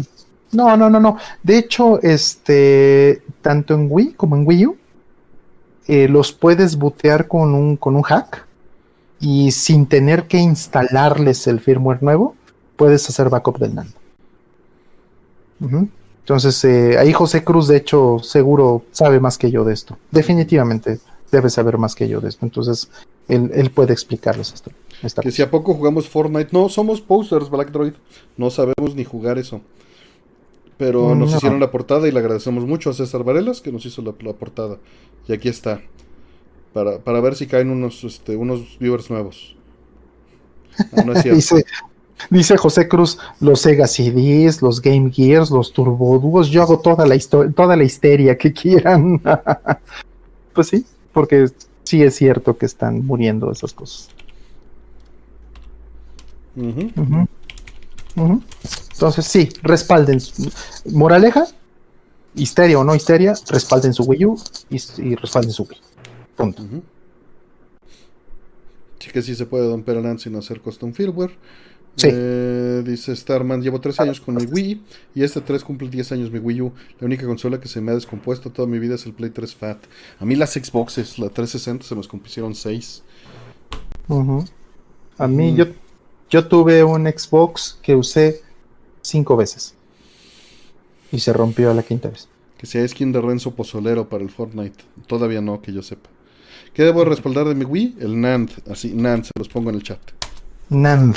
Es la. Es, es el, disco de estado sólido. Ándale. Para que se den una idea de, lo confiable que es la tecnología. Exactamente. Sí. Este, sí va a haber cartuchos de la suite 240p de Neo Geo. Eh, pero bueno, eso ya veremos. Este Black Droid. Todavía no sé, no hay detalles. Vamos a con la siguiente para avanzar a que se abran preguntas normales. Eh, Gupa nos pregunta, muchísimas gracias por el apoyo. Ya pedí mi Mr. FPGA. ¿Algún consejo o modificaciones para sacarle jugo?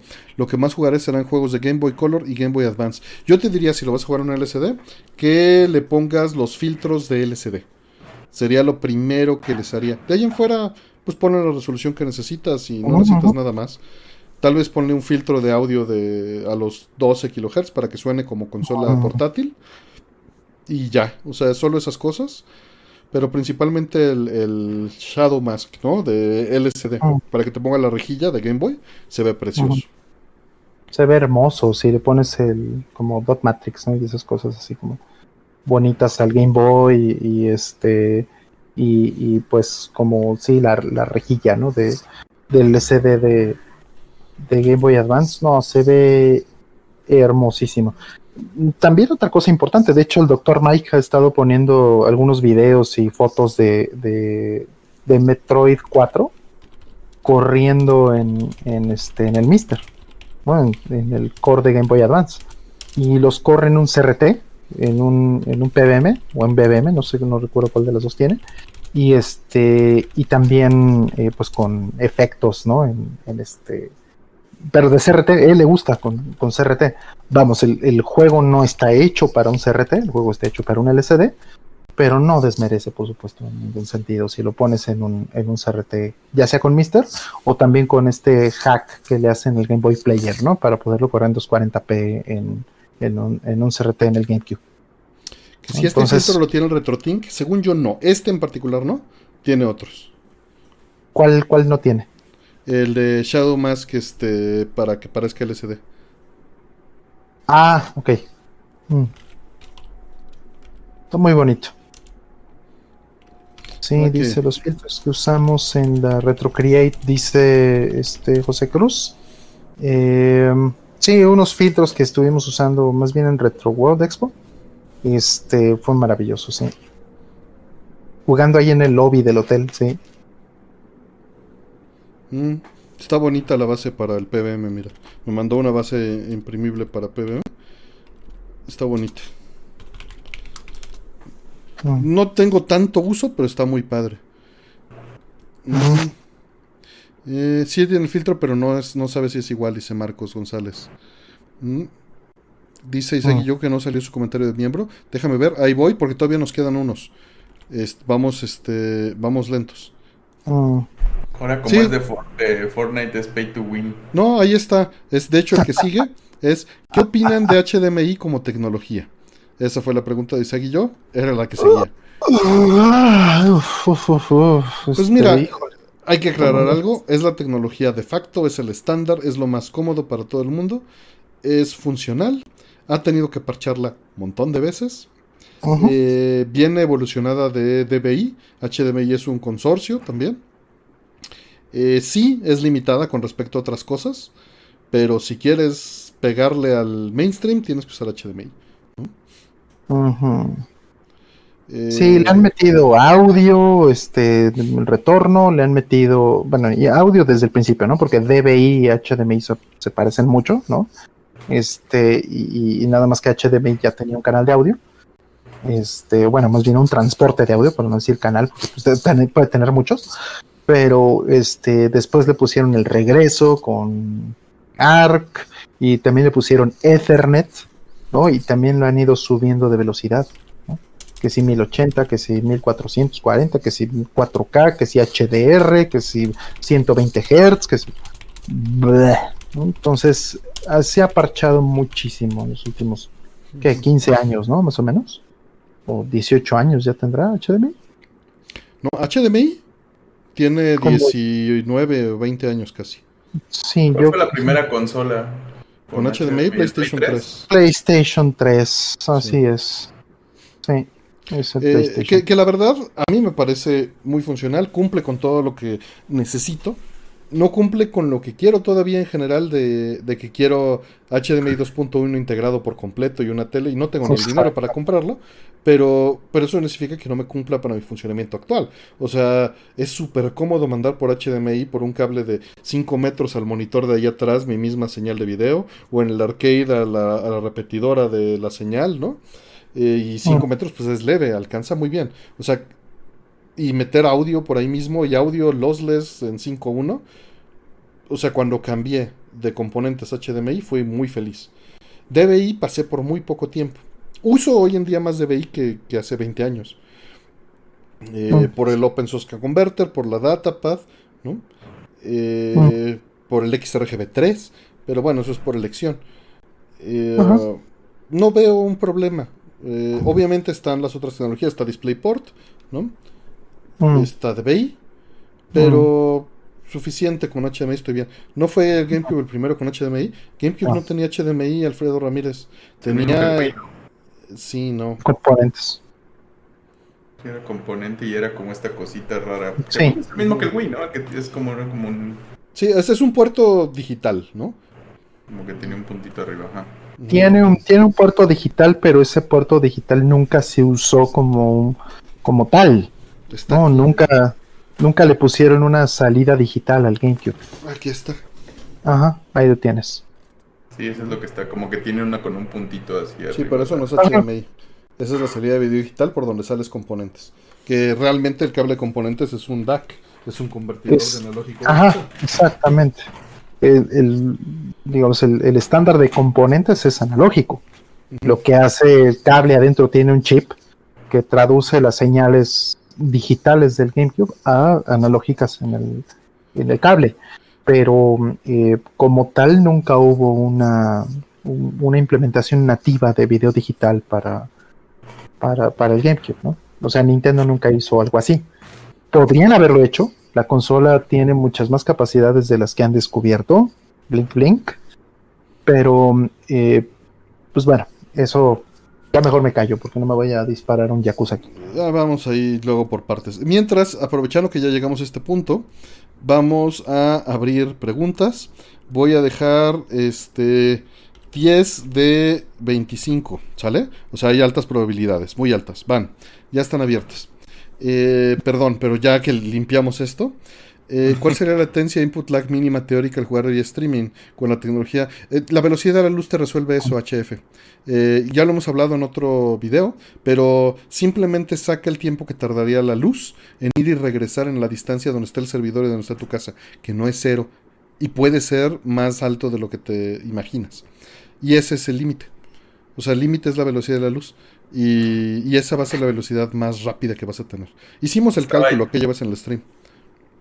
Estaba yo pensando el otro día que estaban hablando de quantum entanglement, que, podrías poner unas partículas quantum entanglemeadas para que fuera instantáneo. Ah, pero es que justo eso, eso no puede Sí, no, no funciona. Sí, sí, sí, sí, Pero justo cuando vi que era como de dos partículas que están conectadas a la distancia, bla, bla, bla, y fue como, así no habría input lag con juegos streameados. fue lo primero que se me ocurrió, pero luego lo vi y es como, no es cierto eso. Y yo, ay. Bueno, sí, no puedes codificar. Mm, exactamente, no puedes codificar. Información, ¿no? Ajá, transmitir información, digamos, e, entre las dos. O sea, lo que podrías hacer, digamos, imagínate esto más bien, puedes poner dos pantallas, ¿no? Que estuvieran, que tuvieras la garantía de que van a estar sincronizadas, ¿no? Pero nunca mandar información entre ellas, ¿no? Ya están las preguntas, ¿eh? Este, entonces sí, este, terminando de contestar eso, pues la velocidad de la luz es tu mínimo y es bastante alta en algunos casos dependiendo de qué distancia hay entre el servidor y tú y los demás jugadores sincronizados. ¿no? Claro. Entonces, sí, porque además este el, ping es un round trip, el ping es un ida y vuelta. Exacto. Entonces eh, es la mitad de la luz por dos. Digo, la velocidad de la luz por dos. Sí, porque necesitas la subida y el regreso. Exactamente. Y, a eso le tienes que meter, obviamente, no solo es la distancia, le tienes que meter el delay o el retraso en los repetidores, eh, los enrutados, porque que tengas la distancia lineal entre dos puntos no significa que esté cableado así. Claro.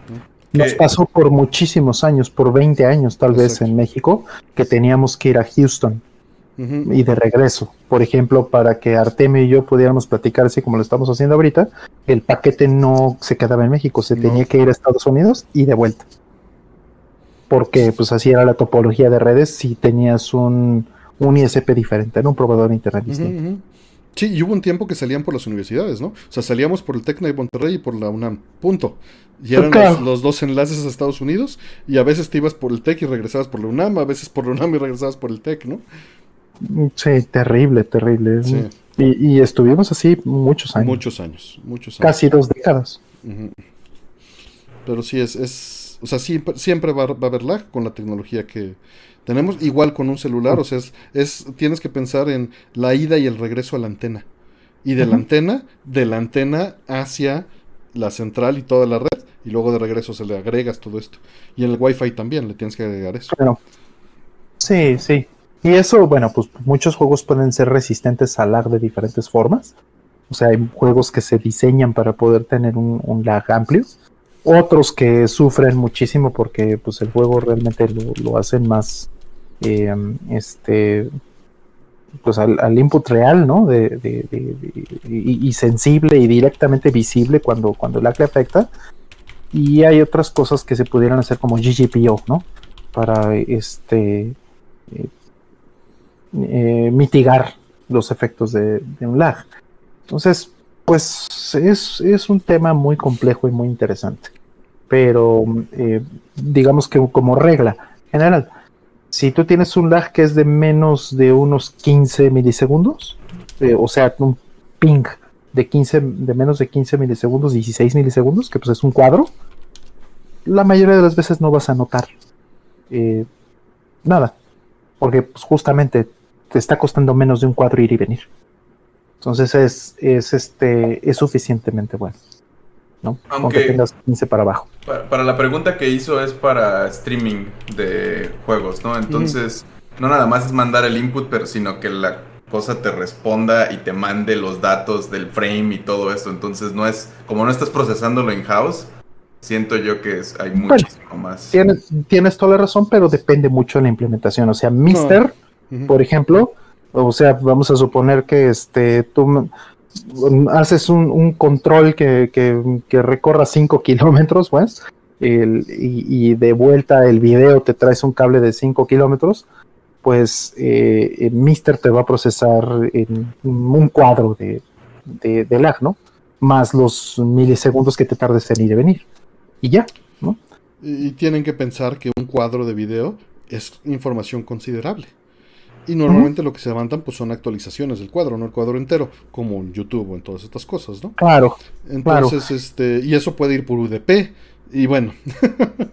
claro. Es, bien curioso porque yo, yo, que he estado jugando mucho en cloud, eh, es muy raro que, que, de nuevo, depende mucho del juego y todo, pero que lo sufra pero salió este juego de Hi-Fi Rush, que es un juego de ritmo, este, que es, un beat'em up de ritmo, ¿no? Entonces todo, y, como que el mundo va, va al ritmo y, cada paso que estás haciendo va corriendo a cierto ritmo y todo.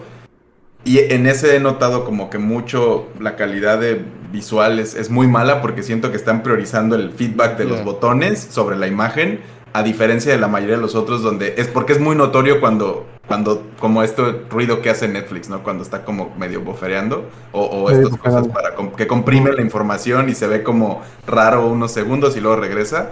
A mí me pasa muy, me pasaba en otros juegos rara vez eso, en este me pasa cada cinco minutos porque tiene que mantener la consistencia de, la información, porque sí es muy doloroso, pues que te está dando como un input visual y piques un botón y que sientas que lo hiciste, pero no, y todo esto está... Siento que ahí tuvieron que haber hecho algo diferente para que sea jugable, porque si no, no habría manera y digo, es, bastante doloroso, pero se, puede. Mm.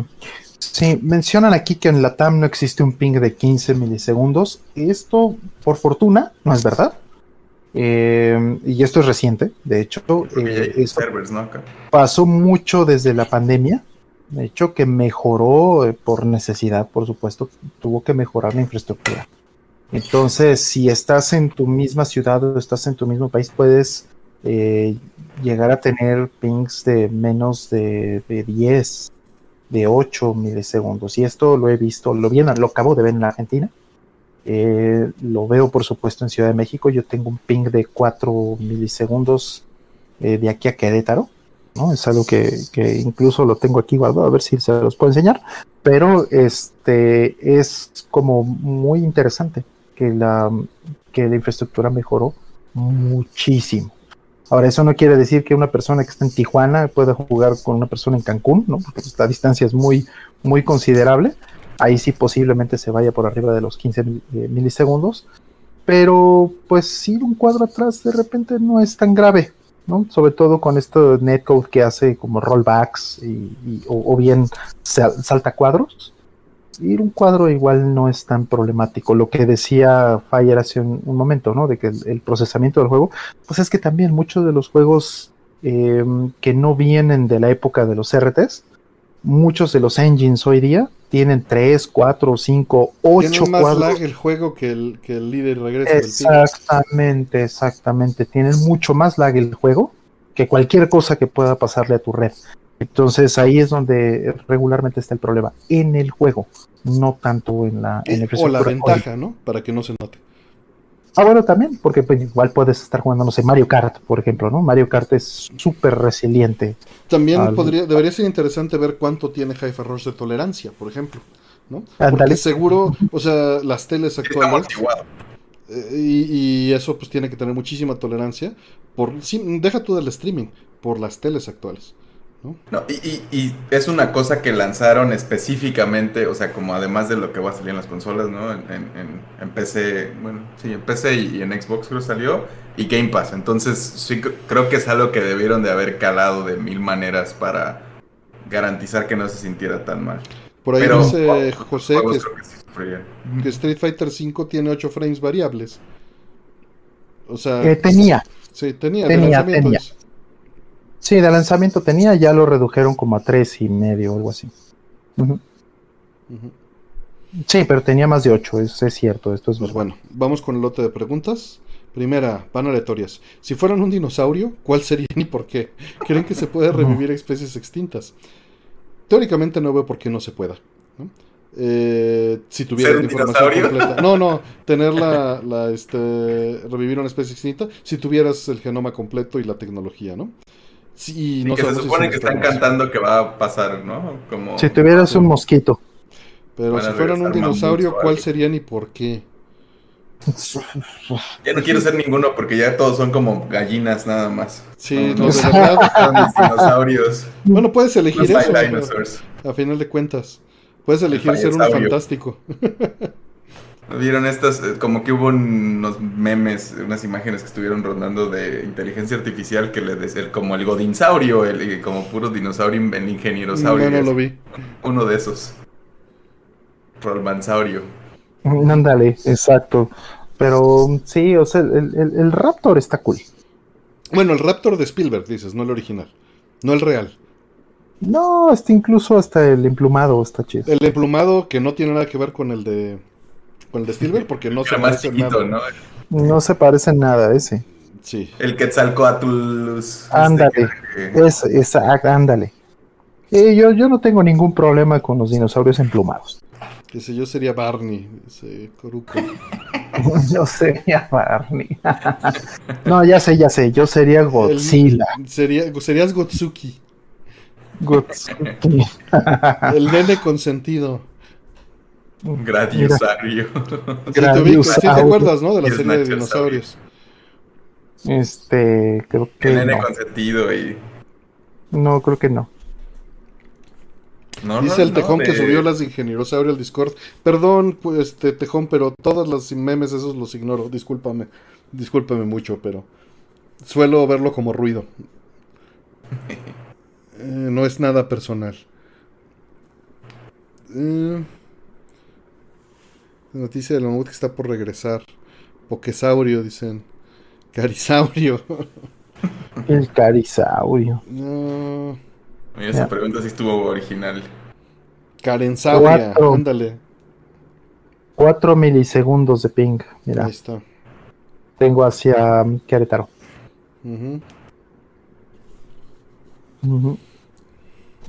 ¿Dónde está Karen? Por ahí anda. Saludos, Mike. Un abrazo a Mike Ortiz que anda por ahí. Saludos. Charmander, ándale, eso me late. Dinoplatíbulo es lo mismo que yo Charmander. pensé. Blues Pix. Bueno, Charizard está más chido. Charizard. Esos técnicamente no son dinosaurios, pero está bien. Bueno, pero Pues hay, digo, todos los que están en el imaginario popular no son dinosaurios, ¿no? Sí, es verdad. correcto. No es una salamandra, es un dinosaurio, dice.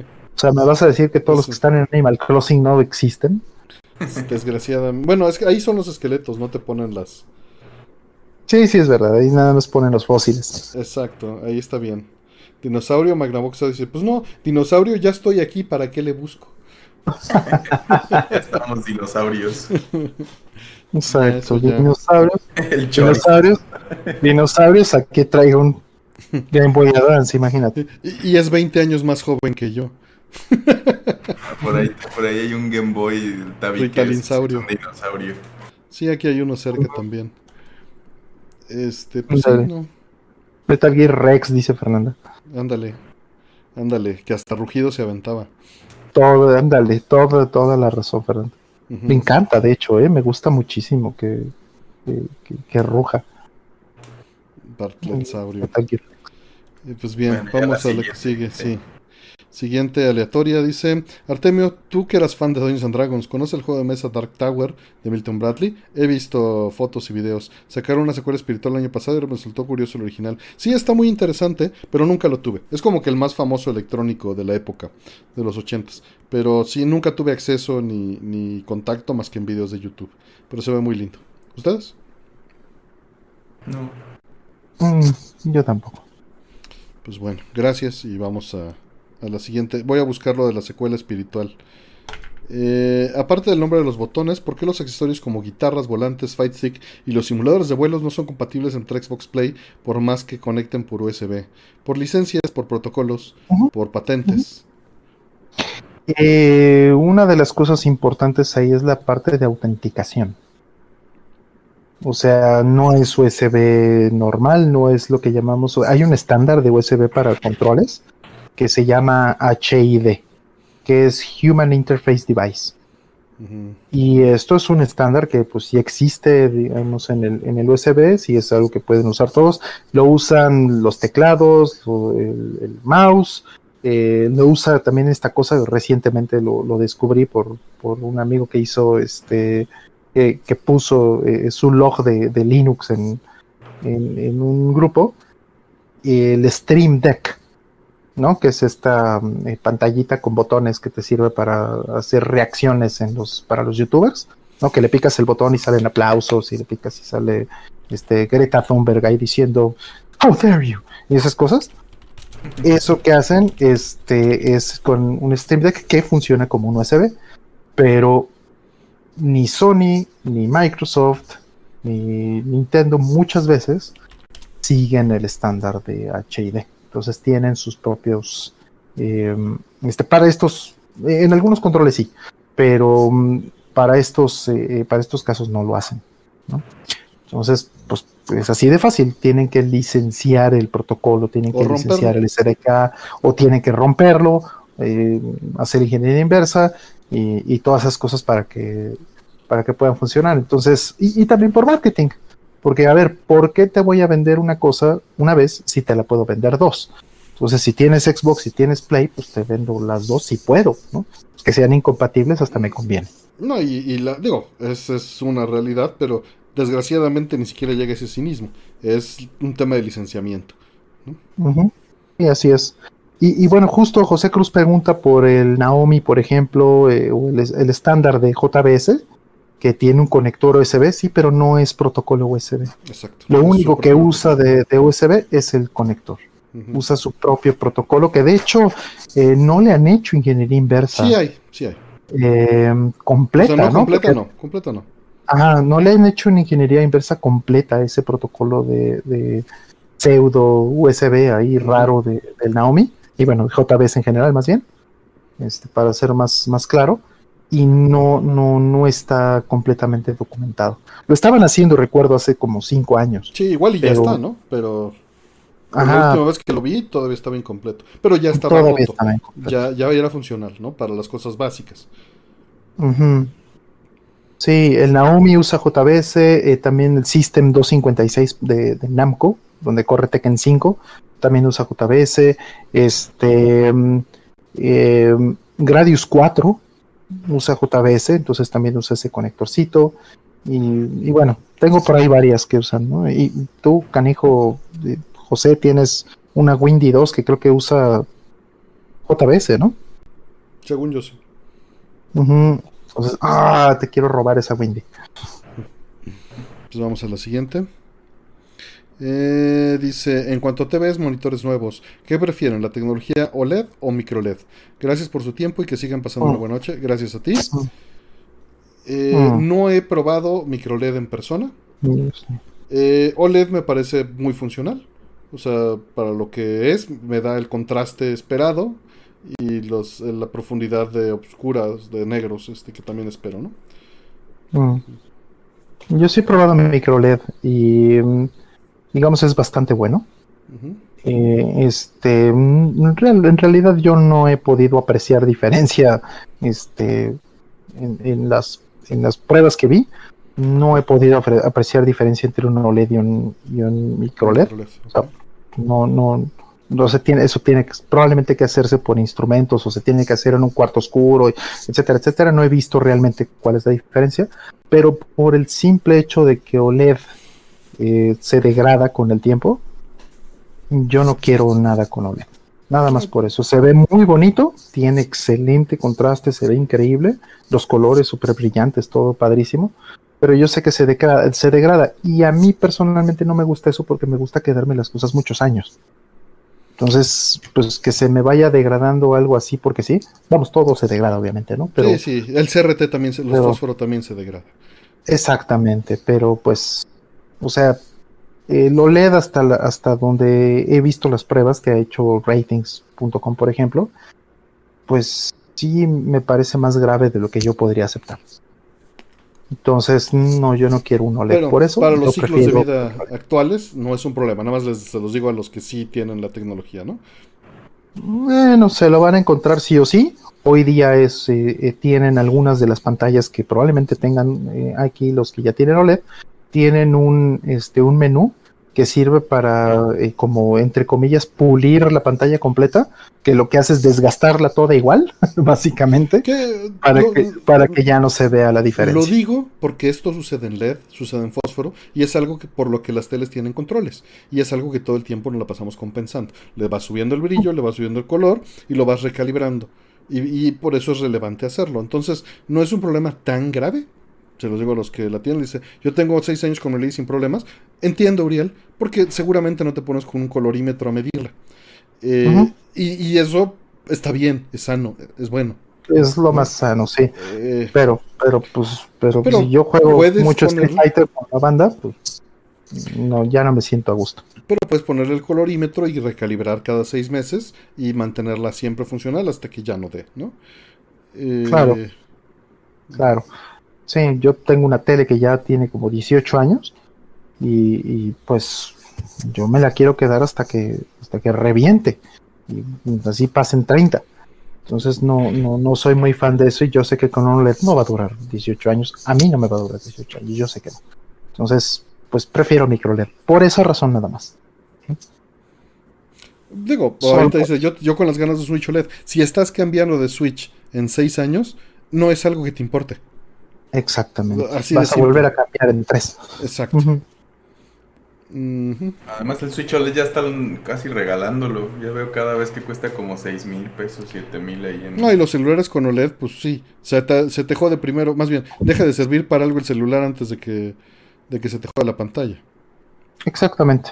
Pero bueno, eh, para que estén claros, si, si, no, si no les da la ansiedad que me da mi, que me produce a mí OLED, pues pueden buscar en internet los, eh, los análisis con microscopio que hacen del OLED y ahí se ve claramente cómo se va desgastando y se va destruyendo, porque la O de OLED es orgánica, ¿no?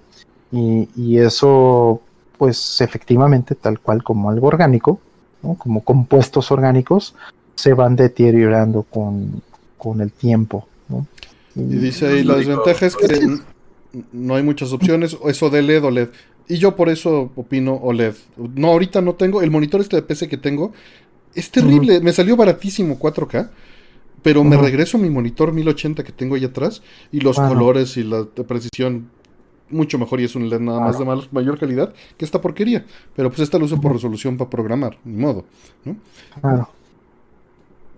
Sí, sí, así es. y para eso es más que suficiente. Sí, sí. Ahora, ahora ¿cuál es la diferencia realmente entre OLED y, LED? ¿no?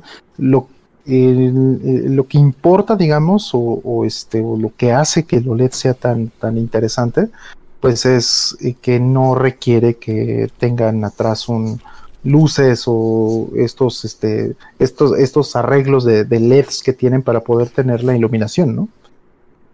Y eso es algo que en, LED, en, el LED convencional no es así. En el LED tiene que haber pues los, los LEDcitos que son los que están este, eh, haciendo el color, pero tiene que haber eh, un emisor de luz. Y, eso puede estar atrás de la pantalla, o puede estar en las orillas, o puede estar en diferentes lugares. ¿no? y, no es el caso con el micro LED. El micro LED es, es un LED que tiene su propia luminancia. Entonces, cuando se apaga el LED, se apaga de a de veras.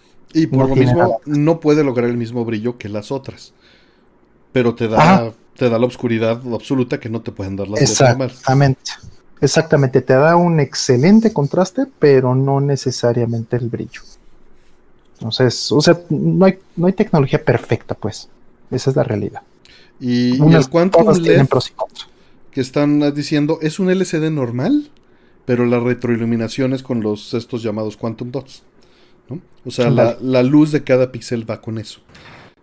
Entonces es también una combinación del LCD tradicional. Que LCD es terrible tecnología, pero es muy barata y es muy precisa. No es terrible tecnología, me refiero en, en, tiene lag, este, no da la precisión de brillo, no da, necesitas tecnología extra para el retroiluminar. Claro. Pero es muy barata y muy delgada. Entonces es muy difícil ganarle eso. Sí, dice eh, Elvis de Desmal, si tiene backlight es LCD, no LED. Eh, o sea, sí entiendo, entiendo tu punto, quizá lo, no lo explique correctamente. El LED a lo que se refiere es que el LED es el que ilumina, ¿no? Es el backlight, pues. El LCD, por supuesto, es la, el, cristal líquido que es el que te da el color. Sí. Eh... Me que la matriz de LED por cuadrantes. Eso es algo muy viejo, HF. De hecho, en la suite 240p hay una prueba de esto. Que, este, que es LED Zone Test. Mi tele Samsung de hace 16 años, que todavía tengo ahí, tenía esto de ir apagando la matriz por cuadrantes. Y sí mejora mucho. Para que veas la precisión, corre la suite 240p y puedes mover desde un píxel hasta un arreglo de 16 píxeles en la pantalla para que veas cómo se van prendiendo y apagando los cuadrantes de la pantalla. Para eso programa eso porque yo creí hace 10, 14, 12 años, no sé, que esa tecnología sí iba a quedar. Y apenas la están reviviendo de nuevo. Porque estaba mejorando. En el momento, esa tele que yo tenía tenía 256 zonas. Hace 14 años o más. Ahorita no sé cómo sea. Han de tener más. Ojalá. De hecho, tenían menos. ah, no, pasó horrible. Ese es el local dimming. Eh, sí, pero no se llamaba así. Era zone. Porque local dimming. Eh, era, sí, local dimming eran cuatro zonas, así súper pinche. Y el este y el backlit, el, full LED este matrix backlit eran zonas más específicas. Mm. Sí, local dimming es espantoso, sí. Sí. Eh, pero, pero bueno, eso de hecho empezó a prevalecer esa cosa y entonces es lo, es eh, la, general. La suite 240p se ve horrible en esas que tienen local dimming. De, de, 3 o 4, no sé, 9. Pero eso es lo que estamos limitados, ¿no? O sea, los monitores que estamos usando son así. El, claro. muchas pues, opciones. Sí, si vas a programar, por ejemplo, o vas a usarlo para trabajar, pues qué te importa, ¿no? Pero cuando ves la pantalla, ¿no? Con los créditos de Blade Runner subiendo y ves cómo se prende todo en gris alrededor, ya que lo sabes, ¿no? sí. Sí, ya que sabes lo que estás haciendo, exactamente. En fin, vamos con la siguiente. Eh, dice, la gente que hizo el OST, o sea, la música de RRT4 sigue trabajando. RRT4. Quizás se refiere a Race Racer Type 4. Ajá, seguramente debe de ser, ¿no? Sí, eh, más o menos. Este es un equipo, lo que era el Namco Something. Y ese equipo, eh, por ejemplo, está eh, Sano DG, por ejemplo, que es gran, gran músico. Y algunos de ellos, una buena cantidad de ellos también estuvieron en Race Racer 5. Eh, algunos de ellos también estuvieron con este bueno, pues el 6 al 7 también, en Ace Combat, en, otras series de Namco. Pero hoy día ya, y bueno, incluso en Tekken 7 eh, todavía, ¿no? Pero pues eh, son, eh, lo que antes era el Namco Sound, Team, ahora pues ya son puros músicos independientes. O sea, este amigo, este Nakatsuru, ¿no? Junichi Nakatsuru, eh, todos ellos que, venían de ahí, el mismo que Ichi Okabe, ¿no? Que es el de Nier Automata, ¿no? Este, todos ellos ya son como independientes. Las empresas ya no tienen como músicos de planta como antes. ¿no? Eso se murió en los 2000. Entonces, de que siguen trabajando con Namco, sí, muy probablemente. ¿No? Por ejemplo, también este, en Xenoblade Chronicles, ¿no? Algunos de ellos también han, han ido trabajando. Eh, pero pues ya no pertenecen a un equipo como, como era este, ni a una empresa en la nómina. Esa es la, diferencia. Ok, vamos por la siguiente. Eh, dice Fire, ¿cuáles juegos indies esperas este año?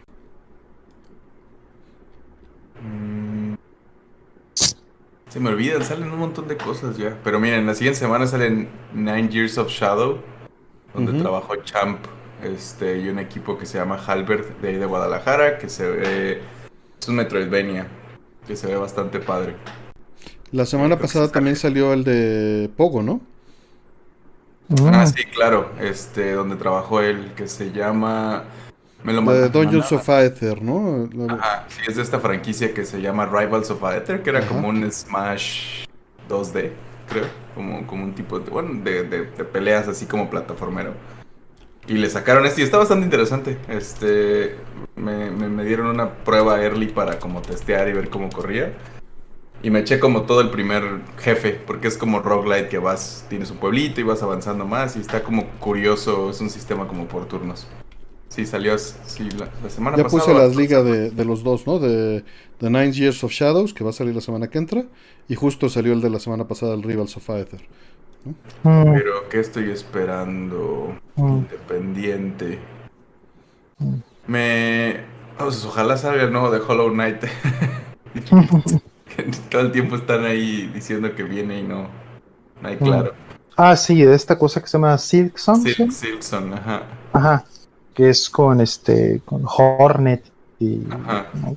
está como interesante. Ya, hace un buen rato que hicieron el anuncio y ya tiene unos dos años, todos, los, todos los eventos de anuncios está esperando la gente. Siempre que se acaban, es como de ¿y?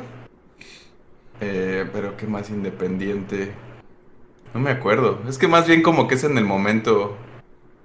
Vive al día. Sí, que, que, que, de repente sale algo y es como, ah, o, veo el anuncio. En el siguiente mes va a salir, por ejemplo. Ahorita lo que más me emociona después de. Creo que voy a jugar Nine Years of Shadow la siguiente semana. Y los siguientes, no sé si es el Zelda ya. Claro. Así como de cosa nueva que se viene muy pronto porque es en mayo. Mm. Mayo ya, muy bien. Sí, justo ahorita que estabas mencionando, este, lo dijiste de Pogo, me acordé de que tengo ahí Neon City Riders. Mm. Este, lo, tengo en el backlog y justo me lo llevé eh, ayer, ¿no? Ya, ya lo mudé. Entonces estaba así de, ah, sí es cierto, no, todavía no lo he abierto. Y ya, tengo que, tengo que pegarle a mi backlog ya. Salió inicio de pandemias. Que encuentras a Artemio. Sí, qué barbaridad. Siguiente. Dice, se puede usar un monitor CRT Sony eh, Triniton HMD A240 para jugar PlayStation 1 y 2. Es una opción. ¿Qué necesito para poder conectarlo? Déjame ver. Si es un monitor de PC. HMD. Entonces, pero dice Sony Triniton. Supongo que es un, un monitor de PC.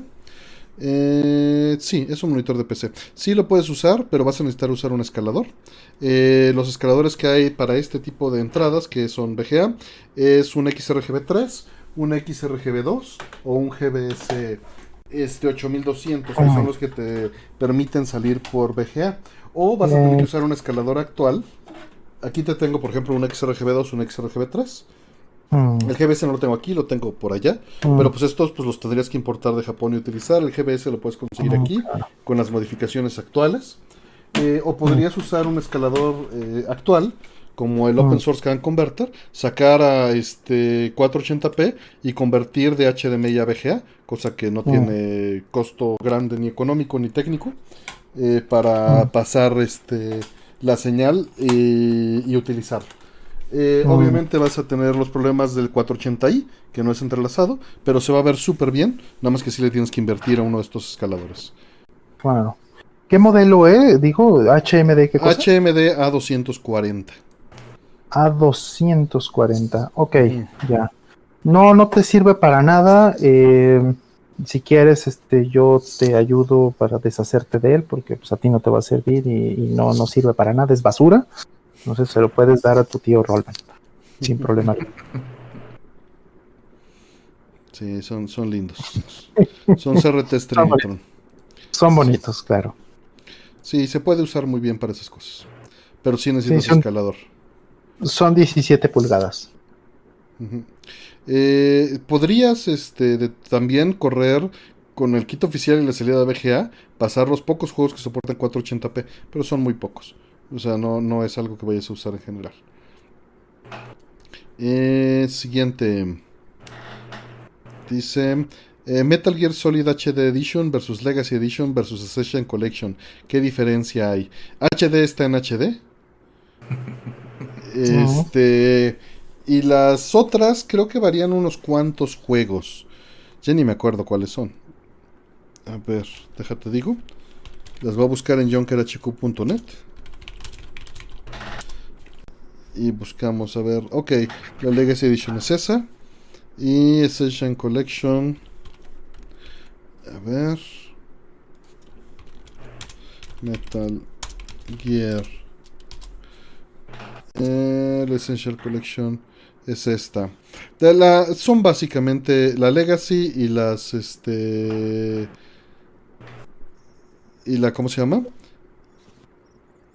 Tienen la 1, 2 y 3. Son lo mismo, nada más cambia la, la presentación. Y una incluye el 1. ¿Ok? Mm. La, este, la Essential. Que una es una reimpresión del disco de la 1. Eh, de ahí en fuera son lo mismo. Y la HD, pues está en HD. Mm. El Essential es esencial, dice. Eh, ¿Te esperabas que saliera Artemio? Doctor? Ah, Doctor Mike que salió. Saludos, Doctor Mike, ¿cómo estás? Y vamos con la siguiente. Déjame. Saludos. Saludos al Doctor Mike. Sí, que justo hablamos de él hace ratito. Sí, estuvimos ahí echándolo de cabeza. Exacto, sí. Criticándolo durísimo. Dice, conseguí Konami Crazy Racers de Game Boy Advance por 150 pesos, muy bonito. Mm. ¿Tienen historia, recuerdos, comentarios de él? Cero. Ahí va a ser Asher, yo creo. ¿Tú, Sí, pues mira, es una curiosidad. O sea, este es, es muy problemático que, que hagan este Square y Konami y quién más ha hecho esto, Rare y, quién más, este, pues no sé, e, es, muy difícil vivir bajo la sombra de Mario Kart. Entonces, pues sí, sí está curioso esta cosa, este, te diviertes un ratito, pero pues invariablemente caes en la conclusión de por qué estoy jugando esto y por qué no estoy jugando Mario Kart. Y es la realidad, ¿no? No hay, no hay vuelta. Es, es un juego bonito para tener, para coleccionar, por los personajes y todo eso, ¿no? Goemon ahí y todo padrísimo. Pero pues no es Mario Kart. Listo. Diddy Con Racing en su momento sí. ¿No? ¿No le compitió? No, para nada. O sea, lo eh, recuerdo eh, más divertido en esas épocas, pero. O sea, es que esta es, eh, es por supuesto, es de los mejores racers que, que hay de ese tipo en el Nintendo 64 porque pues Nintendo 64 tiene un montón de racers. Pero es casi casi que yo creo que venía en el, en el Developers Kit venía así este a cómo hacen un racer, ¿no? Yo creo que, creo que es el ejemplo, que tiene un montón en, el Nintendo 64. Pero pues, o sea, eh, ves, ¿no? Eh, tenía innovación, pues, ¿no? Tenía cosas como inventivas, el eh, con Racing, ¿no? El, los avioncitos y, y, todo ese show. Tenía cosas como, como innovadoras, pero no era Mario Kart. O sea, entre más lo jugabas, entre más tiempo pasaba, te estabas recordando constantemente, ¿por qué no puedo hacer esto que puedo hacer en Mario Kart? ¿Por qué no se siente tan fino el control como en Mario Kart? Porque, o sea, no, es que una vez que llegas al estándar de Mario Kart estaba demasiado difícil. Y pues los personajes tampoco son tan memorables como los de la franquicia de Mario Kart. Y ese es otro asunto. Ahí dicen Mario Kart. Digo, este Crash Team Racing y... Sí, era el otro que iba a mencionar que también... Pero era porque pues, no tenías Mario Kart en el Play y con eso desquitabas. El Chocobo Racing, ¿te acuerdas? De ese también. Había uno de Bomberman de carreras en el que iban montados con había, había de Sonic R. Rock. Sí. Sonic R, por favor. Pero, Pepsi Man, no necesitábamos más. Chavo Kart, dicen. el Chavo Kart, por supuesto.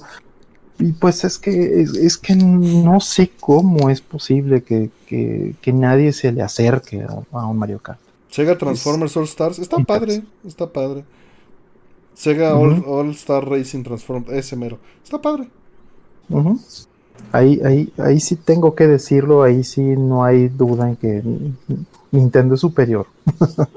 no hay forma, no hay nadie que le llegue ni de broma a un Mario. No, pues cuántos lleva, ¿no? No, es como el Smash también, que es como. No, no, le han intentado, pero no, no se acercan.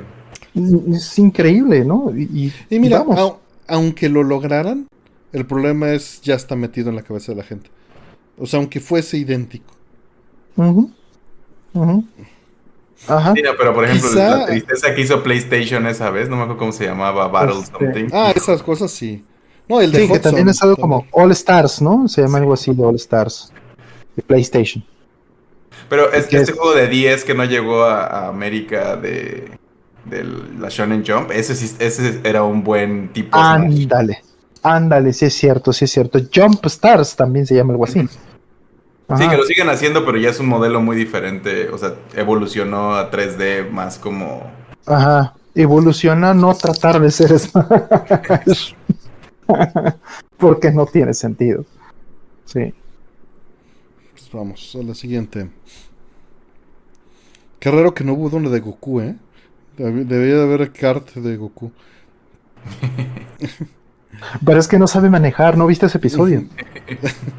cuando, cuando él, cuando Goku y Piccolo este, los manda eh, Milk, los manda a, este, a sacar su licencia de manejo porque pues, no van al club. Esos de relleno estaban increíbles, ¿sí? Pero es muy buen episodio, de hecho le hacen una referencia en la, en la última película. sí. Ajá. Sí, sí, sí, gran, gran, gran episodio ese. Pues ya ves, ahí había tela de donde cortar. Exactamente. Entonces por eso, por eso no puede haber un kart, porque pues no. No, pues claro que sí. No estás pensando bien, Rol. Es el tutorial es con Goku. No mames, Rol. No mames, Rol. Y es canónico. Es el episodio. El tutorial es con Goku y ya te vas directo. Tienes toda la razón, tienes toda la razón. Sí, sí, sí. Eh, eh, sí, he sido corregido, tienes toda la razón. Aquí me lo No, y, por supuesto, la, la OP, la, sí, top va a ser Bulma, evidentemente. Por supuesto. Por ahí anda más ninja, vayan a ver sus streams donde sí sabe jugar. Un abrazo. Una gran colección de PCBs. Y puso su colección de celdas en una edición muy bonita en su canal. De celdas de animación. De Dragon Ball, justamente. Ah, yo pensé que de, juegos de Zelda. No, no, de, celdas de animación de Dragon Ball. Eh, entonces salió a colación muy específicamente el tema. Mm. Eh, también los de educación vial en Japón, wow. Eh, vámonos con la siguiente, que son ya las dos últimas de este lotecito. Mira, se fue rápido, se fue rápido. ¿Qué cenaron? Mm. ¿Prefieren tacos o torta de cochinita? Tacos de cochinito, torta de cochinita, ¿no? Sí. La torta. ¿No te prefieres la torta?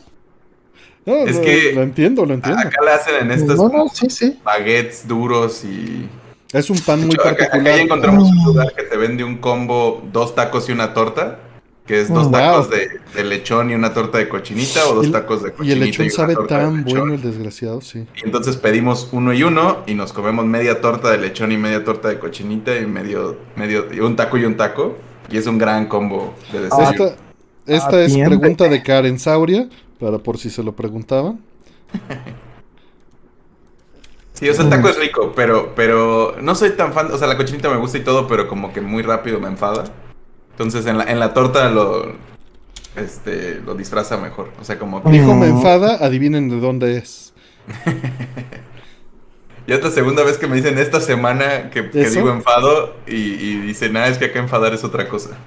No, no, aquí no Bueno, yo sí entiendo. Bueno, también yo soy no de allá, pero vengo de allá. Sí, es que enfadar es es enojarse, pero también es como aburrirse. Sí, exacto.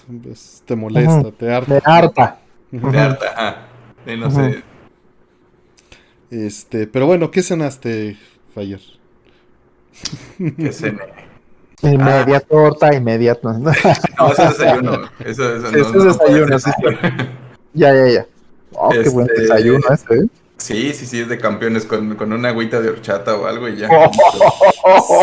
para afrontar el, la calor. No, listo para. No, bueno. para volverte a dormir. Sí. Como el Honey Badger, así nomás te tiras todo. Sí, listo. Oye, además con el calorcito, suena, suena perfecto, ¿eh? Sí, te, vas al lugar este, de, como especial de eso y regresas y te echas un rato y a ver a qué hora te despierta. Claro, sí, sí, sí. antes que nada, como nos boa. Dice, nos dice Ricky Santana, nunca he probado una torta mexicana. ¿Por qué es comparable ah. con el taco y qué diferencia tiene? Y, en particular, ¿qué diferencia tiene la torta de cochinita, Fire? A ver.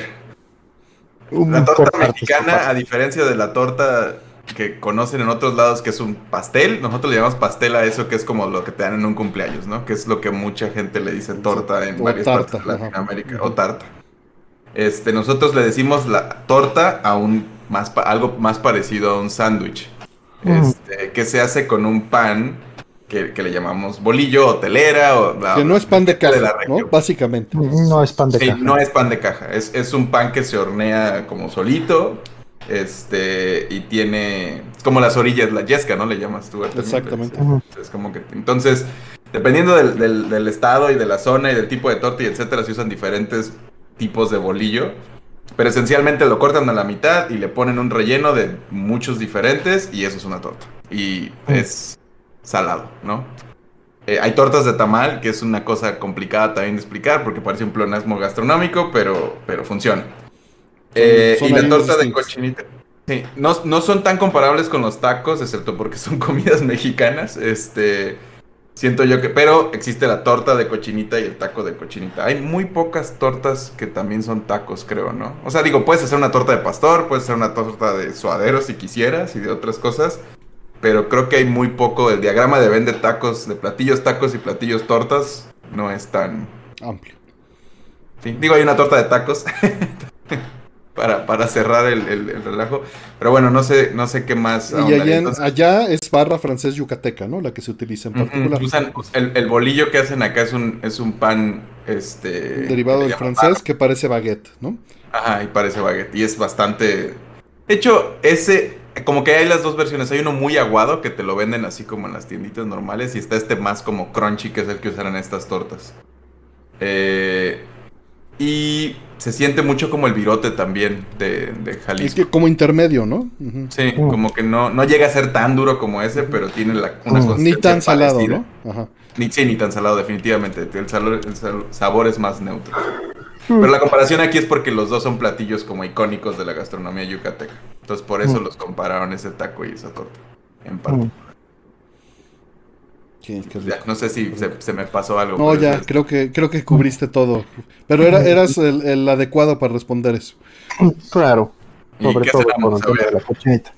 Yo, no, recordatorio de que no sé, no como tarde, entonces yo pedimos, encontramos un lugar que, que, ya pedimos al menos una vez a la semana, que es como de fonda, pero de comida yucateca, que tiene un sazón increíble y un precio inmejorable, porque de repente nos cuesta 150 y comemos, este, mi, familia completa, me parece que yo. Este, y, y pues manejan sopa de lima, cochinita, relleno negro, con platillos populares locales, de nuevo, con un gran sazón. Eh, entonces pedimos como, creo que es cuaresma, ¿no? estamos en, no se come carne. Eh, se supone. Pues, ajá, no se supone por religión. Yucatán es un lugar bastante religioso. Digo, en realidad México es muy religioso, entonces a veces es difícil encontrar cosas de carne, excepto en la Ciudad de México, pero en, muchos lugares de provincia es difícil encontrar opciones, aunque no creas en eso. Eh, y compramos, eh, pedimos el platillo que se llama brazo de reina, que es un tipo de tamal relleno de huevo duro. Es un mm, tamal, creo que es de chaya porque es verdoso. Mm. Este, y le ponen una salsita que se usa mucho acá que también es como... Es, es grasosa y aceitosa, pero es de tomate, de jitomate. Este, pedimos eso y pedimos unas eh, de, no me acuerdo cómo se llaman, pero son de plátano, como, como albóndigas de plátano, que venían con un arrocito rojo con, que tenía también este elote. Y había sobrado un puchero, no sé qué, combinó como una, como pork con otra carne de res que había sobrado mi mujer y hizo como un, como un guiso que se siente, se, presentado parecía mucho como, como este, el bacalao, como, como en un juguito también de jitomate. Y lo combinó todo eso y eso comimos. Eso fue lo que comimos. Se llama chiltomate la salsa Fire, dice. Chiltomate. Mm. Sí, pero digo que es rara, o sea, sabe, como una salsa de jitomate normal, pero si la dejas un rato le sale una capa grasosa encima, mm, entonces como no sé aceite de oliva o algo así. No sé, no creo que sea aceite de oliva, creo que sí es como como que lo hacen con la la grasa de la cochinita o algo. Bueno, la manteca sería sólida, ¿no? Porque hasta. Uh... Bueno, sí, sí se queda como aceitoso, no llega. Pero no sé si por la temperatura no se llega a aglutinar de esta manera. Es una gran respuesta esa, Fallo. Sí. Que va frita. La chaya es una planta que se da, jara diría mi mamá, que, es una palabra creo purépecha para decir hierbas. Sí. Este, es una planta común acá que usan para hacer un agua verde muy peculiar y también lo combinan en algunos tamales y cosas. Hacen mucho con chaya. No, no, no es una ni espinaca, ni acelga, ni nada así. No tiene un sabor tan fuerte. De hecho, tienes que licuar así como muchísima para que le dé el color a esa agua. Y la, también le pones de limón o de piña para que sepa algo, porque no es algo que sabe demasiado. Es muy común acá. De hecho, el restaurante por excelencia local al que te mandan cuando visitas es el que se llama Chaya Maya. Como este accesible para turista, ¿no? Sí, como que te mantiene la, vida. tiene lo local y medio tourist trap. Como que está en ese punto medio donde no es tan, tan, tan trampa de turista como para que no lo recomiendes y, te cumple con todo lo que ofrecen acá. No es el mejor, pero. Pero es bastante buena opción. Pero es como mandarte a la casa de Toño, ¿no? O sea. Dale. Todos le llamamos brazo de reina porque es del largo de un brazo, dice Doctor Mike. Sí, como que es una cosa, es un platillo grande. Órale.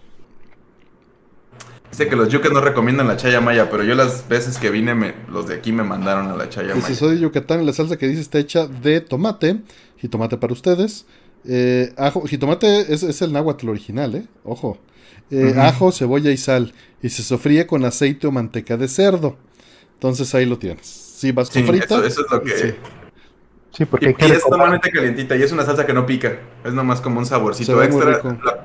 Lo acostumbran también en los papazules. Como es como para algo que ya está ensalzado, mm. que ya tiene un sabor fuerte, echarle este.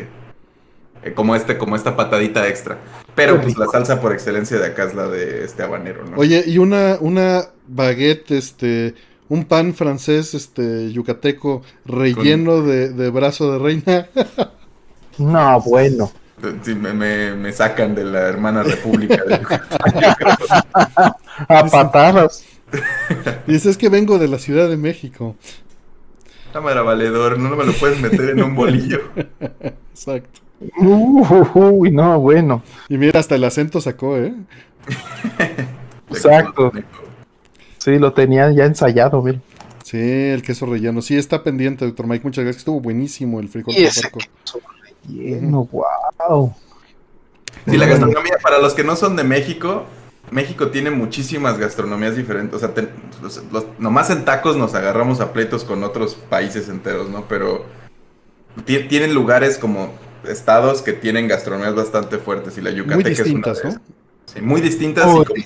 La de Yucatán sí es algo que sí, si no ha sido un restaurante yucateco, no, uno piensa, dependiendo de dónde creciste, que la comida de ahí es la de todo México, pero luego vas a lugares, por ejemplo, la de Mexicali es, la comida local es comida china, que también es como una de esas cosas extrañas de México. Pero, pero Yucatán, Puebla, este, Veracruz, Michoacán yo también lo pondría, Oaxaca definitivamente, Chiapas. Tienen, hay unos estados que están medio tristes, pero hay, pero los demás se compensan, ¿no? Y, y sí es como una gastronomía muy... Veracruz tiene Yucatán particularmente es es extraña porque usa muchos ingredientes de la región o muchas maneras de hacerlo muy de la región. Que digo, pasa lo mismo con Oaxaca y con Puebla.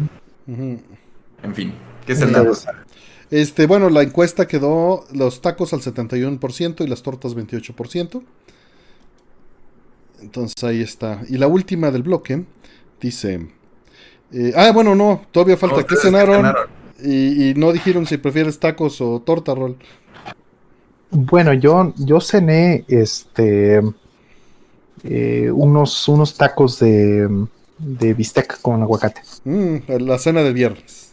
la cena de viernes, unos taquitos, bistecito, asado, este, su aguacatito, por supuesto, su salsita, su limoncito. Eso, con eso rifa y, pues no es que esté necesariamente a dieta, pero pues sí prefiero ahorita eh, comer más o menos así tranquilo porque pues Argentina sí me dejó muy mal en términos de peso. Sí, comía una cantidad industrial de, de, carne todos los días. Entonces, pizza? ¿no? pizza es pizza también. No, sí, pizza también. Eh, sí, sí, la pizza y la carne sí, sí me hicieron. las tres cosas que tienen los Me hicieron, me hicieron bastante daño. Choripán. Y gelato. Me hicieron Ándale, me hicieron bastante daño en el, en el, sentido de que me engordaron muchísimo, ¿no? Porque no estoy acostumbrado y pues que tal vez, tal vez un argentino me va a decir, no sabes comer, pues, ¿no? No sabes controlarte. Pero este fui, fui a, a, muchos lugares muy buenos, entonces sí subí de peso, bastante. Entonces, eh, y, bueno, pues no, no es que haya ido tampoco un mes, ¿verdad? Entonces, pues he estado peleando un poquito con eso y listo pero, pero bien, o sea, tampoco, tampoco me quedo sin comer ni nada. ¿Y qué prefiero entre la torta y, el, y el taco era? Este, la torta, de, cochinita. Ah, pero en la cochinita. No, yo sí prefiero el taco. Por mucho, sí, sí prefiero el taquito de cochinita, sí se me antoja mucho, incluso hasta, hasta el estilacho, ¿no? Así de comer, con el meñique así hacia arriba. Cebollita curtida y su... Uy, sí, su cebollita con, con habanero y todo el show, o bien con pico de gallo, ¿no? De repente también hay quien lo sirve así. Sí. pero bueno, me gusta mucho la, la, cochinita, ¿ves? Con ese saborcito de naranja y eso. Uy, no, bueno, sí me mata. Hay, hay buenos restaurantes yo sé que, sé que todos los yucatecos me van a decir que estoy loco, pero es lo que hay. O sea, bueno, para, para el nivel que tenemos, perdón, eh, hay buenos restaurantes este, eh, yucatecos por aquí. comparado con los que tienen otros lugares del mundo, están buenos. O otros, otros estados. Exacto, exacto comparados contra, contra lo que tendrían en Bulgaria, tal vez, tal vez están increíbles, ¿no? comida china, japonesa, pizzas y hamburguesas fuera de la Michoacana cuando estaba en Michoacán. O sea, no. Una vez hubo una feria que fueron unos oaxaqueños y fue como de, órale, esto es una tlayuda. No fue hasta el DF que, que, conocí otras gastronomías. Mm. Sí, pregunto a la planeta que si cuando voy a Japón bajo su peso, bajo muchísimo en Japón porque hago muchísimo ejercicio en Japón. Se camina mucho. Y también es difícil comer demasiado. y, este, la comida tampoco es tan pesada fuera de que te atasques de arroz, pues. No tienen mucho dulce tampoco que. claro. Sí, no es, no es ni muy grasosa. O sea, digo, los carbohidratos, pues sí, el arroz, pues, ¿no? Pero, pero el, eh, no, es, no es muy grasosa. ¿no? Entonces, pues se puede bajar muy bien de peso y muy rápido la última del bloque. ¿Cuál también si dijiste que cenaste? Ah, no, se me fue. Este, cené, estuvo muy rico, pero ya tengo un chingo de hambre. Eh, unas, este, verduras, este, a la cacerola, eh, mm. con tantita crema y queso fundido. Y era, este, brócoli, papa, y, y, muy, muy rico, muy, muy rico, así como una, como un estofado de verduras. Y fue para contrastar porque en la tarde me eché un alambre de, de pastor con, con costilla, con este suadero y con piña y bueno, queso fundido y chile morrón. Como de todo, le echaste todas las diferentes opciones al alambre. Sí, sí, estaba, estaba muy bueno, muy rico, pero sí como que me quedé con ganas de verdurita, ¿no? No, al brócoli me fascina, Jiri. Este, pero ya, ya la digerí. ya la digerí. o debí de haber comido más porque... En, la discusión entre tortas y tacos se digirió esa comida. no, sí, ya, ya siento ese... No me duele la cabeza, pero siento ese... Tienes hambre, tienes hambre. Y va a ser difícil contrarrestarlo. Y, justo no se debe de comer estas horas. No lo hagan. Sí, no, y menos antes de dormir porque... Exacto, no. Ah, excepto si es pozole, pidan ahorita. Luego, curiosamente, no soy intolerante a la lactosa y pues echarme una rebanada de queso y un vasito de leche entera no es lo ideal, pero no me hace nada en cuanto a pesadez. Es este el pH me funciona muy bien de Un pan mm. blanco podría ser, pero eso sí es carbohidrato. Eso sí, prefiero evitarlo. Los otros por lo menos es proteínas y grasas. Mm. Sí, bueno. Y antes de avanzar, nomás quería presumir que de, cumpleaños fuimos a un restaurante que se llama Tamashokudo, que, que me lo recomendó un cuate que vive en Japón, porque creo que querían ser auténticos japoneses, eh, son gente de aquí de, la ciudad, ¿no? Mm. de Mérida, y querían hacer un restaurante auténtico japonés, y como que Japón les dijo, pues vengan y aprendan, entonces como que fueron y aprendieron y regresaron y hacen ramen, este, curry y creo que tienen también es este la carnita tonkatsu, ajá. Es un menú muy muy básico, pero siempre les queda muy rico. Y pues vienen con japoneses que visitan siempre los van a visitar ahí porque porque salen en la tele de Japón anunciado. ¿Qué hacen estos japoneses allá? Bueno, esta comida japonesa allá, ¿no? Hasta me tocó que estuviera un japonés comiendo ahora y que fuera a, saludar al chef. Ah. qué interesante. Pedí el ramen nomás ahí, pero está, está muy rico. ¿Con huevito? Sí, sí tenía, tenía, nomás que me fallaron en los estos tocinos, como la panceta. Ah, ya, ya. El, este, el chashu. Chashu, ajá. Claro, el no, tenían y me dijeron, ¿le podemos poner pollito? Y fue como, pues, bueno, pero no me vas a ver igual. Tenía, tenía Naruto. Y tienen, manejan el de el caldito de soya o el de el de tonkotsu, el de Mm. puerco. Tonkotsu. Y está, es- a mí me gusta, yo soy más fan del de tonkotsu porque es el que parece un pozole, el que está densísimo. Sí, sí, sí, sí. Híjole, eh, ¿te acuerdas de la zona rusa cuando nos echamos esos caldos tan, tan espesos en la ramen roll? Ahí Sí, en las en- barras en Hakodate. Sí, en Hakodate. Sí, que llegaste y te empezaron a hablar en ruso. Sí.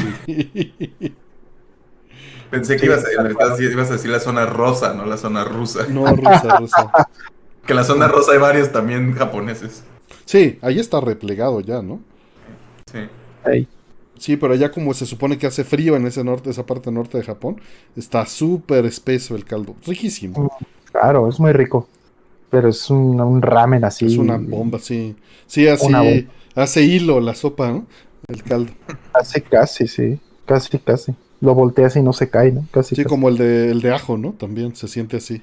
Espeso, espeso, espeso. Y sales con el dragonazo. Un cañón, sí. Sí. A ver, la última del bloque. Dice, eh, ¿tiene alguna experiencia o anécdota con la pesca? Solo en videojuegos. Mm, No, yo sí, yo sí pescaba y todo y fui a... Bueno, la- las, las anécdotas, las peores anécdotas que tuve fue que me encajé así el anzuelo en el dedo varias veces. Ouch. Sí, es horrible. Pues porque pues, no, no era ni de... O sea, era más que ignorante, por supuesto, y dije, "Ay, ¿qué, qué, qué puede pasar mal? Esto puede, debe ser muy... fu- ¡Ah, la madre! Y no me lo puedo sacar. anzuelo está hecho para que no suelte. Para que no suelte, sí, exactamente. Entonces, sí, sí, me llegué a picar varias veces con el anzuelo tratando de poner este carnada, ¿no? Y, y bueno. Sí, es Entonces, esas, porque son resbalosos y además estás metiendo gusanos o, o como carne cruda, ¿no? Entonces sí, es- sí, sí, tienes que tener peligro. mucho cuidado. Tienes que tener mucho cuidado, lo cual, por supuesto, el ignorante de Rolando no hizo eso. Entonces no tuve cuidado y pues bueno, me picoté el dedo varias veces. Entonces esa es la peor anécdota, pero en términos de, de- de satisfacción una vez que ya empezó a funcionar esto, la verdad es que me fue muy bien. ¿No? Entonces, eh, este, esto fue mientras vivía en Miami. Compramos este, pues todo la, el, el hilo, el hilo este, ¿no? No, no recuerdo cómo se llama en español. Este, y, y bueno, pues tenía. Sí, sí, pero tiene, tiene un, tiene un nombre especial. Y este, y pues por supuesto, pues la caña y Cáñamo, show, nylon. ¿no? Sí. Está, está interesante. Es, es bonito, es bonito si tienes la paciencia. Y pues puedo entender por qué en Japón es tan popular una vez que ya, que ya lo hice. Y que realmente empiezas a sentirte así como relajado. ¿no? Cuando no te lo tomas de, ay, qué hueva, tengo media hora aquí, no pasa nada. Al contrario, desde estoy descansando, estoy tranquilo. Aprovechas ese tiempo para despejarte, ¿no? Para, para estar Sedal, este. Sedal. Sedal, exactamente, el sedal. Correctísimo, el sedal. Fíjate que ahorita me vinieron a la mente cuando era pues bastante pequeño. ¿Qué será? Como unos siete años tal vez. Mm. Eh, pues tenía amigos que tenían nueve o diez y armamos nuestras cañas de pescar con pedacería de madera, ¿no?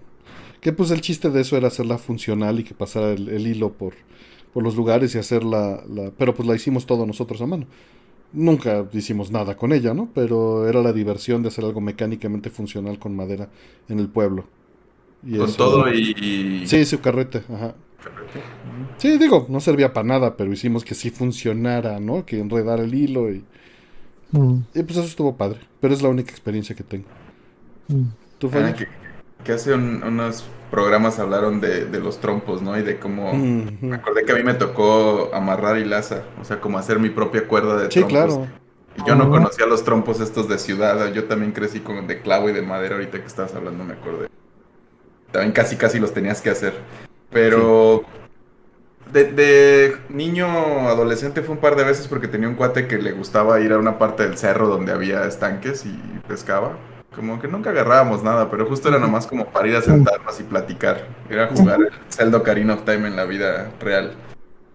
Pues, pues Sí, es, es, es muy relajante. En, en, en, Estados Unidos también un par de veces tengo un tío que también le gusta mucho, que, que vive por Chicago, entonces es zona de lagos y, y, también de repente nos llevaba a los primos y como vámonos, tampoco pescamos, ¿no? o sea, creo que él tal vez un par, pero de nuevo era más como pues vas al lago, te metes ahí, y está la naturaleza y todo eso.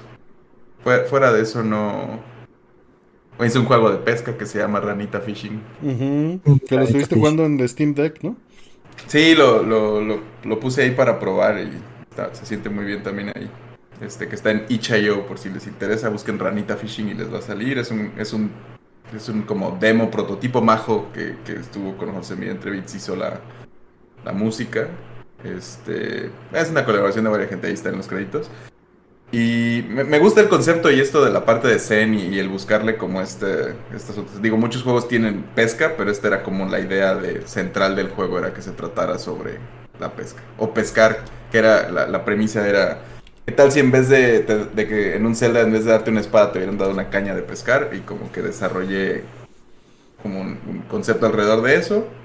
Y pues ahí está. Pero, pero en la experiencia de verdad, de nuevo, me gusta la idea de ir y estar sentado y ver, pero, pero eh, también no soy muy fan de, de, del pez en general y de sacarlo y de limpiarlo y todo eso y el hacerle daño al animal, ¿no? Que digo, como animales, pero, pero justo el como sentir que como abrirle la panza y todo eso no, no me encanta. Sí, todo eso me aliena, me aliena tremendamente. Me lo puedo comer, pero todo el proceso sí. paso, paso. Mm. Claro. Sí, no, no, insisto y lo recalco. Si yo tuviera que matar a los animales para comérmelos, me muero de hambre. Mm. Eh, dejamos de hablar de comida, pero Rol sigue antojando. Citadinos, dice. Sí, sí, sí, sí. Yo, yo mi comida viene en plástico. Casi, casi. Como estas que ya bien te dan la fruta pelada, pero en, como la, la plastifican. Ándale, ándale, la Ay, que, que, ahorita que dices eso, antier cené en casa de mi mamá unos chayotitos servidos picados, bueno, no picados, rebanados, con este, con unas papas y chile de tangancícuaro. Ah, el de polvito de... Sí, sí, sí, el quemadito. Que siempre está la, la dualidad de chayote con miel o chayote como hervido con como, como, como, las papas y este tipo Ajá, de chile. Exacto. Botana. Pero me supo tan bien. No tienes Muy una bueno. idea. Muy Yo tengo un botecito de ese chile del que es como quemadito, que, le, Ajá. que le, echan todos los palitos también para Exacto. que te sepa tatemado. Es muy buen chilito para... De hecho, yo pedía en, en el, mi puesto de frutas de confianza, pedía pepino, prefería el pepino que la papa. Y, Mm. Pero si le echan limón y esto y lo ponen en la bolsita de, pues, de plástico, se, se, como que se Queda, se aceda, ¿no? Se hace. Sí, no, no se aceda, pero se como se cose. Se recose porque como que el limón lo, lo, lo cura o algo. Se curte, no sé, no sé cuál sea la, la, la, el proceso real. Pero te lo pueden dar en papel como revolución y entonces Mm. ya no hace ese efecto porque no se encierra. Y le ponen de ese chilito y sabe muy con sal de grano y ese chilito, limón y así como dos, tres pepinos de buen tamaño y eso era mi botana. Bien picoso también, pero Sí, sí, pero. Pero es un picoso ligero, ¿no? O sea, no, no es este. No es como el habanero que, que raspa para, para el esófago y el estómago. sí, no. Es, es nada más en la boca. Sí, sí, sí, sí, como que no sigue. Exacto. pero, pero arde la boca, ese en particular. Es que hay Los variaciones labios, de ese- los labios te los deja floreados. Sí, sí. Y te acaloras también, pero justo Sí. no, no, no, no sigue. Sí, es muy curioso eso.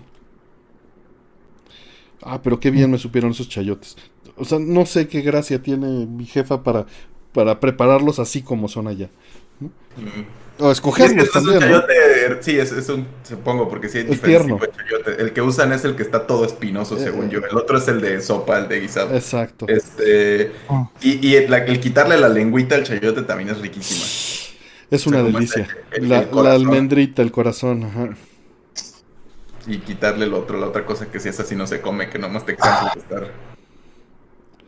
Eh, dice Daniel Ferra que por qué ya no hacemos ScoreBG. Busca en el buscador que está ahí en la descripción, busca ScoreBG y te va a salir una respuesta como de cuatro horas de por qué ya no hacemos ScoreBG. En Sí. resumen, no hay a dónde subirlo, es muy difícil organizar a la gente y este y es difícil que funcione hoy en día. Mm. Eh, sigamos porque ya dio hambre. Sí, sí, sí, ya dio hambre, caray. Ya esta acaba de salir, una pregunta de miembros de Benzama12, muchas gracias. Nos dice, eh, buenas, ¿qué valoran más de su JRPG favorito? Lo que más valoro es que me transporte a un lugar donde la naturaleza y la realidad funcionen de esa manera donde me siento libre, sin necesidad de moverme del sillón. Y en una etapa de inocencia que siempre, casi siempre pasa al principio en un JRPG. Hay veces que el JRPG empieza con el mundo ya de patas para arriba, pero no es lo normal. el, tropo normal de un JRPG es que todo empieza bonito y después se va al traste. ¿no? Mm. Y, ese ambiente, ese ambiente que creo que es constante o, muy, muy este, predominante en, un JRPG, esa etapa de inocencia, ¿no? Es lo que más me gusta. Eh, en general, pues en Is eso funciona, en Lunar eso funciona. Mm. Y la música me lo transmite. En Lunar funciona increíblemente bien eso. Mm. En Lunar funciona fantástico eso. sí. Dale, Rol, porque te nos estás durmiendo, a ver. Ay, sí. Sí, ya, ya es la última, ¿eh? Ya son las 2.44, pero Roland anda cansado, entonces... No, sí, sí, está muy pesado por la mudanza. Pero a ver, respecto de los JRPGs, ¿qué, qué cosa es lo, favorito, no? ¿Qué, más, qué valoras más de tu mm, JRPG pues, favorito? Pues mira, yo valoro muchísimo el, este, la historia. Para mí sí, sí es más importante la historia. En un, en un RPG, por supuesto, la historia es, es la que domina. Puede ser que el sistema de batalla esté bueno, Puede ser que no, ¿no? Me ha tocado este eh, JRPGs que, pues apestan un poquito en el, sistema de batalla, pero que tienen Pero la música te tiene que cumplir. Y la música es parte de, la música es parte de, la expresión artística, sin duda, es parte de, la experiencia, ¿no? De cómo te cuentan la historia, es parte del storytelling, ¿no? Y, un, un, JRPG con mala música creo que está condenado a la muerte. Y no conozco muchos de esos, pero, pero sí, es probable. Ajá. Por eso conozco muchos de esos. Por eso tienen buena música, en general. Sí, sí, sí, sí. Sí, por eso se especializan en ello, ¿no? O sea, sí, sí, sí. Todos los JRPGs, yo creo que la vasta mayoría tienen música muy memorable, por lo menos. Eh, memorable, por supuesto, sí. Muchos, muchos, muchos, muchos. Sí, no, no se me ocurre ahorita ninguno que tenga mala música, ¿eh? No, no. Ningún JRPG que yo haya jugado y que diga, oye, la música está medio fea. Eh, mm, no, no, no se me ocurre. No, no, creo que es fundamental. Ajá, tal vez uno de los que más quejas tendría en la música es Alundra. Pero, mm. pero pocas. Porque es un poquito rara, pero, pero no, no, no es fea. Saludos, y queridos. En fin, yo creo que la historia para mí es lo que me hace jugar Más valores de un JRPG. Ajá, sí, eh, puede tener muchas cosas, pero si tiene una mala historia, así, historia chafa, híjole, ahí sí, sí, Dice Gabriela Márquez que Rogue Galaxy es fastidiosa la música. No me pareció molesta, pero tampoco tengo el soundtrack en, mi celular. Entonces, mm. te, doy un ah. Claro, yo creo que Puede ser, puede ser. Este, sí. Sí, iba a decir de otro, pero creo que. No, no. Sí, estaba, yo también estaba pensando que la historia, porque además tienden a ser largos y, pues es lo que te mantiene como siguiendo. Claro. ¿no? De hecho, lo que menos me gusta, ahorita que mencionabas lo del sistema de batallas, que podrían ser tan buenos, es justo que se vuelvan como muy, muy de grind, ¿no? De estar ahí como sube de niveles o que te la hagan muy cansada también es algo que ya no les tengo ni la ah. paciencia ni las ganas. Prefiero como que... Y, creo que eh, combinando esto de la música y la historia y el mundo, estaba pensando que son como, como álbums temáticos, ¿no? Como que algo, como que abrazan un tema y construyen alrededor muy, inspirados de estas historias de fantasía de antes y como que tratan de darle mucha vida y, y es... Es algo que a mí como que valoro mucho, como que son son mm. bien atascados, pero te presentan como esto, esta cosa completa. Este. Y. Sí, sí es, sí es padre como clavarse en uno de esos, ¿no? Como meterse y, decir, me voy a ir de lleno a esto las horas que necesite.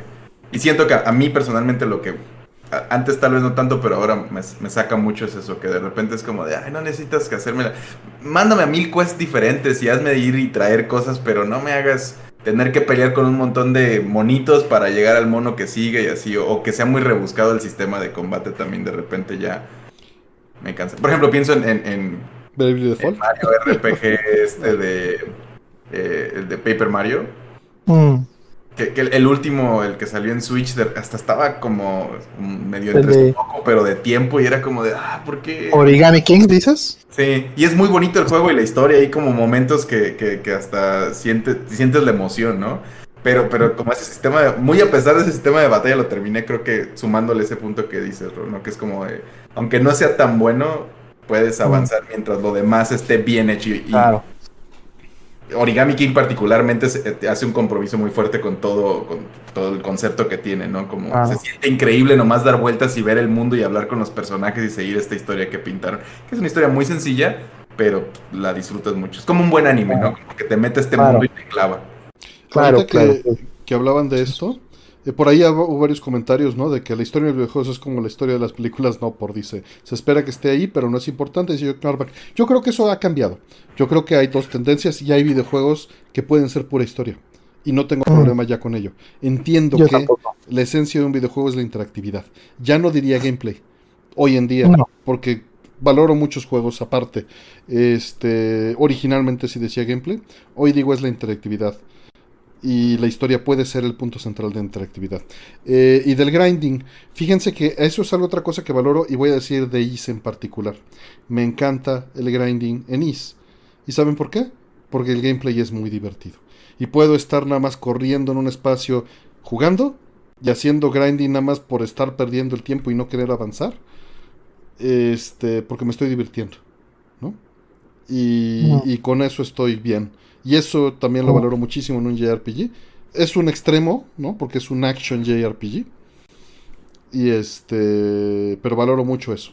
Valoro mucho que, que hay juegos o JRPGs como Is, donde mm. Is Origin, por ejemplo, o Is 8 o Is 9, donde puedo estar haciendo grinding nada más por perder el tiempo, por, como en un shoot 'em up, por la fascinación mm. de estar interactuando con el juego, ¿no? Mm. Ya. Entonces, con eso no tengo problemas. Mm. Pero es algo muy particular. Mm. No, iba a decir que más que, es, como este, estoy de acuerdo en que pues, lo, que hace a los videojuegos, videojuegos, ¿no? Como este, como este entretenimiento diferente es la interacción este, y el gameplay. Mm. Pero también, digo, a mí siempre me han gustado las cosas con historia y no lo necesita. Hay juegos que son como esta, como el destilado del, gameplay y, ya, y, no necesitas nada más. Pero este género en particular creo que es, una parte importante del género, ¿no? Es como el JRPG, creo que no sería... JRPG sin este, historia. justo, y, es lo que creo que, estamos de acuerdo. Es como pensar uno que tenga... Mira, y más que la historia como el mundo, ¿no? Como que todo, la narrativa tal vez es la manera de describirlo. Porque, porque las historias a veces son muy básicas, que también es como de, bueno, el, el, elegido otra vez va y tiene que rescatar al mundo y vencer a Dios o lo que sea. Mm. Pero, pero ¿cómo lo, cómo lo desempeñan en cada una de las versiones de los Final Fantasy, los este, Chrono Trigger, este, hasta Nier en su, de su manera?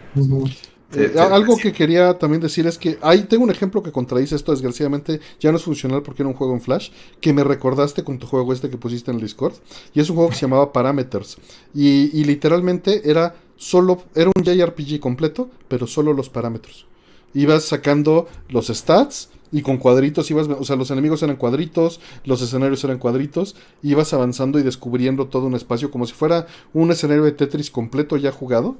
Ibas avanzando y abriendo llaves, eliminando enemigos. Y yo cada vez que lo jugué lo terminé completo. Cero historia, puro grind, pura mecánica de JRPG, pero fascinado.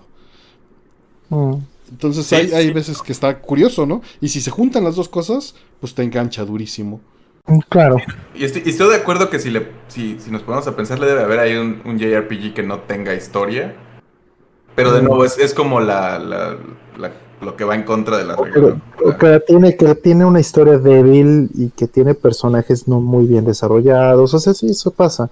Por ejemplo, Tales of Arise. mm. que es el último Tales que salió en, en este, salió, de, hecho salió para PlayStation 5 y me parece que Xbox Series X. Ese juego tiene varios problemas en ese sentido.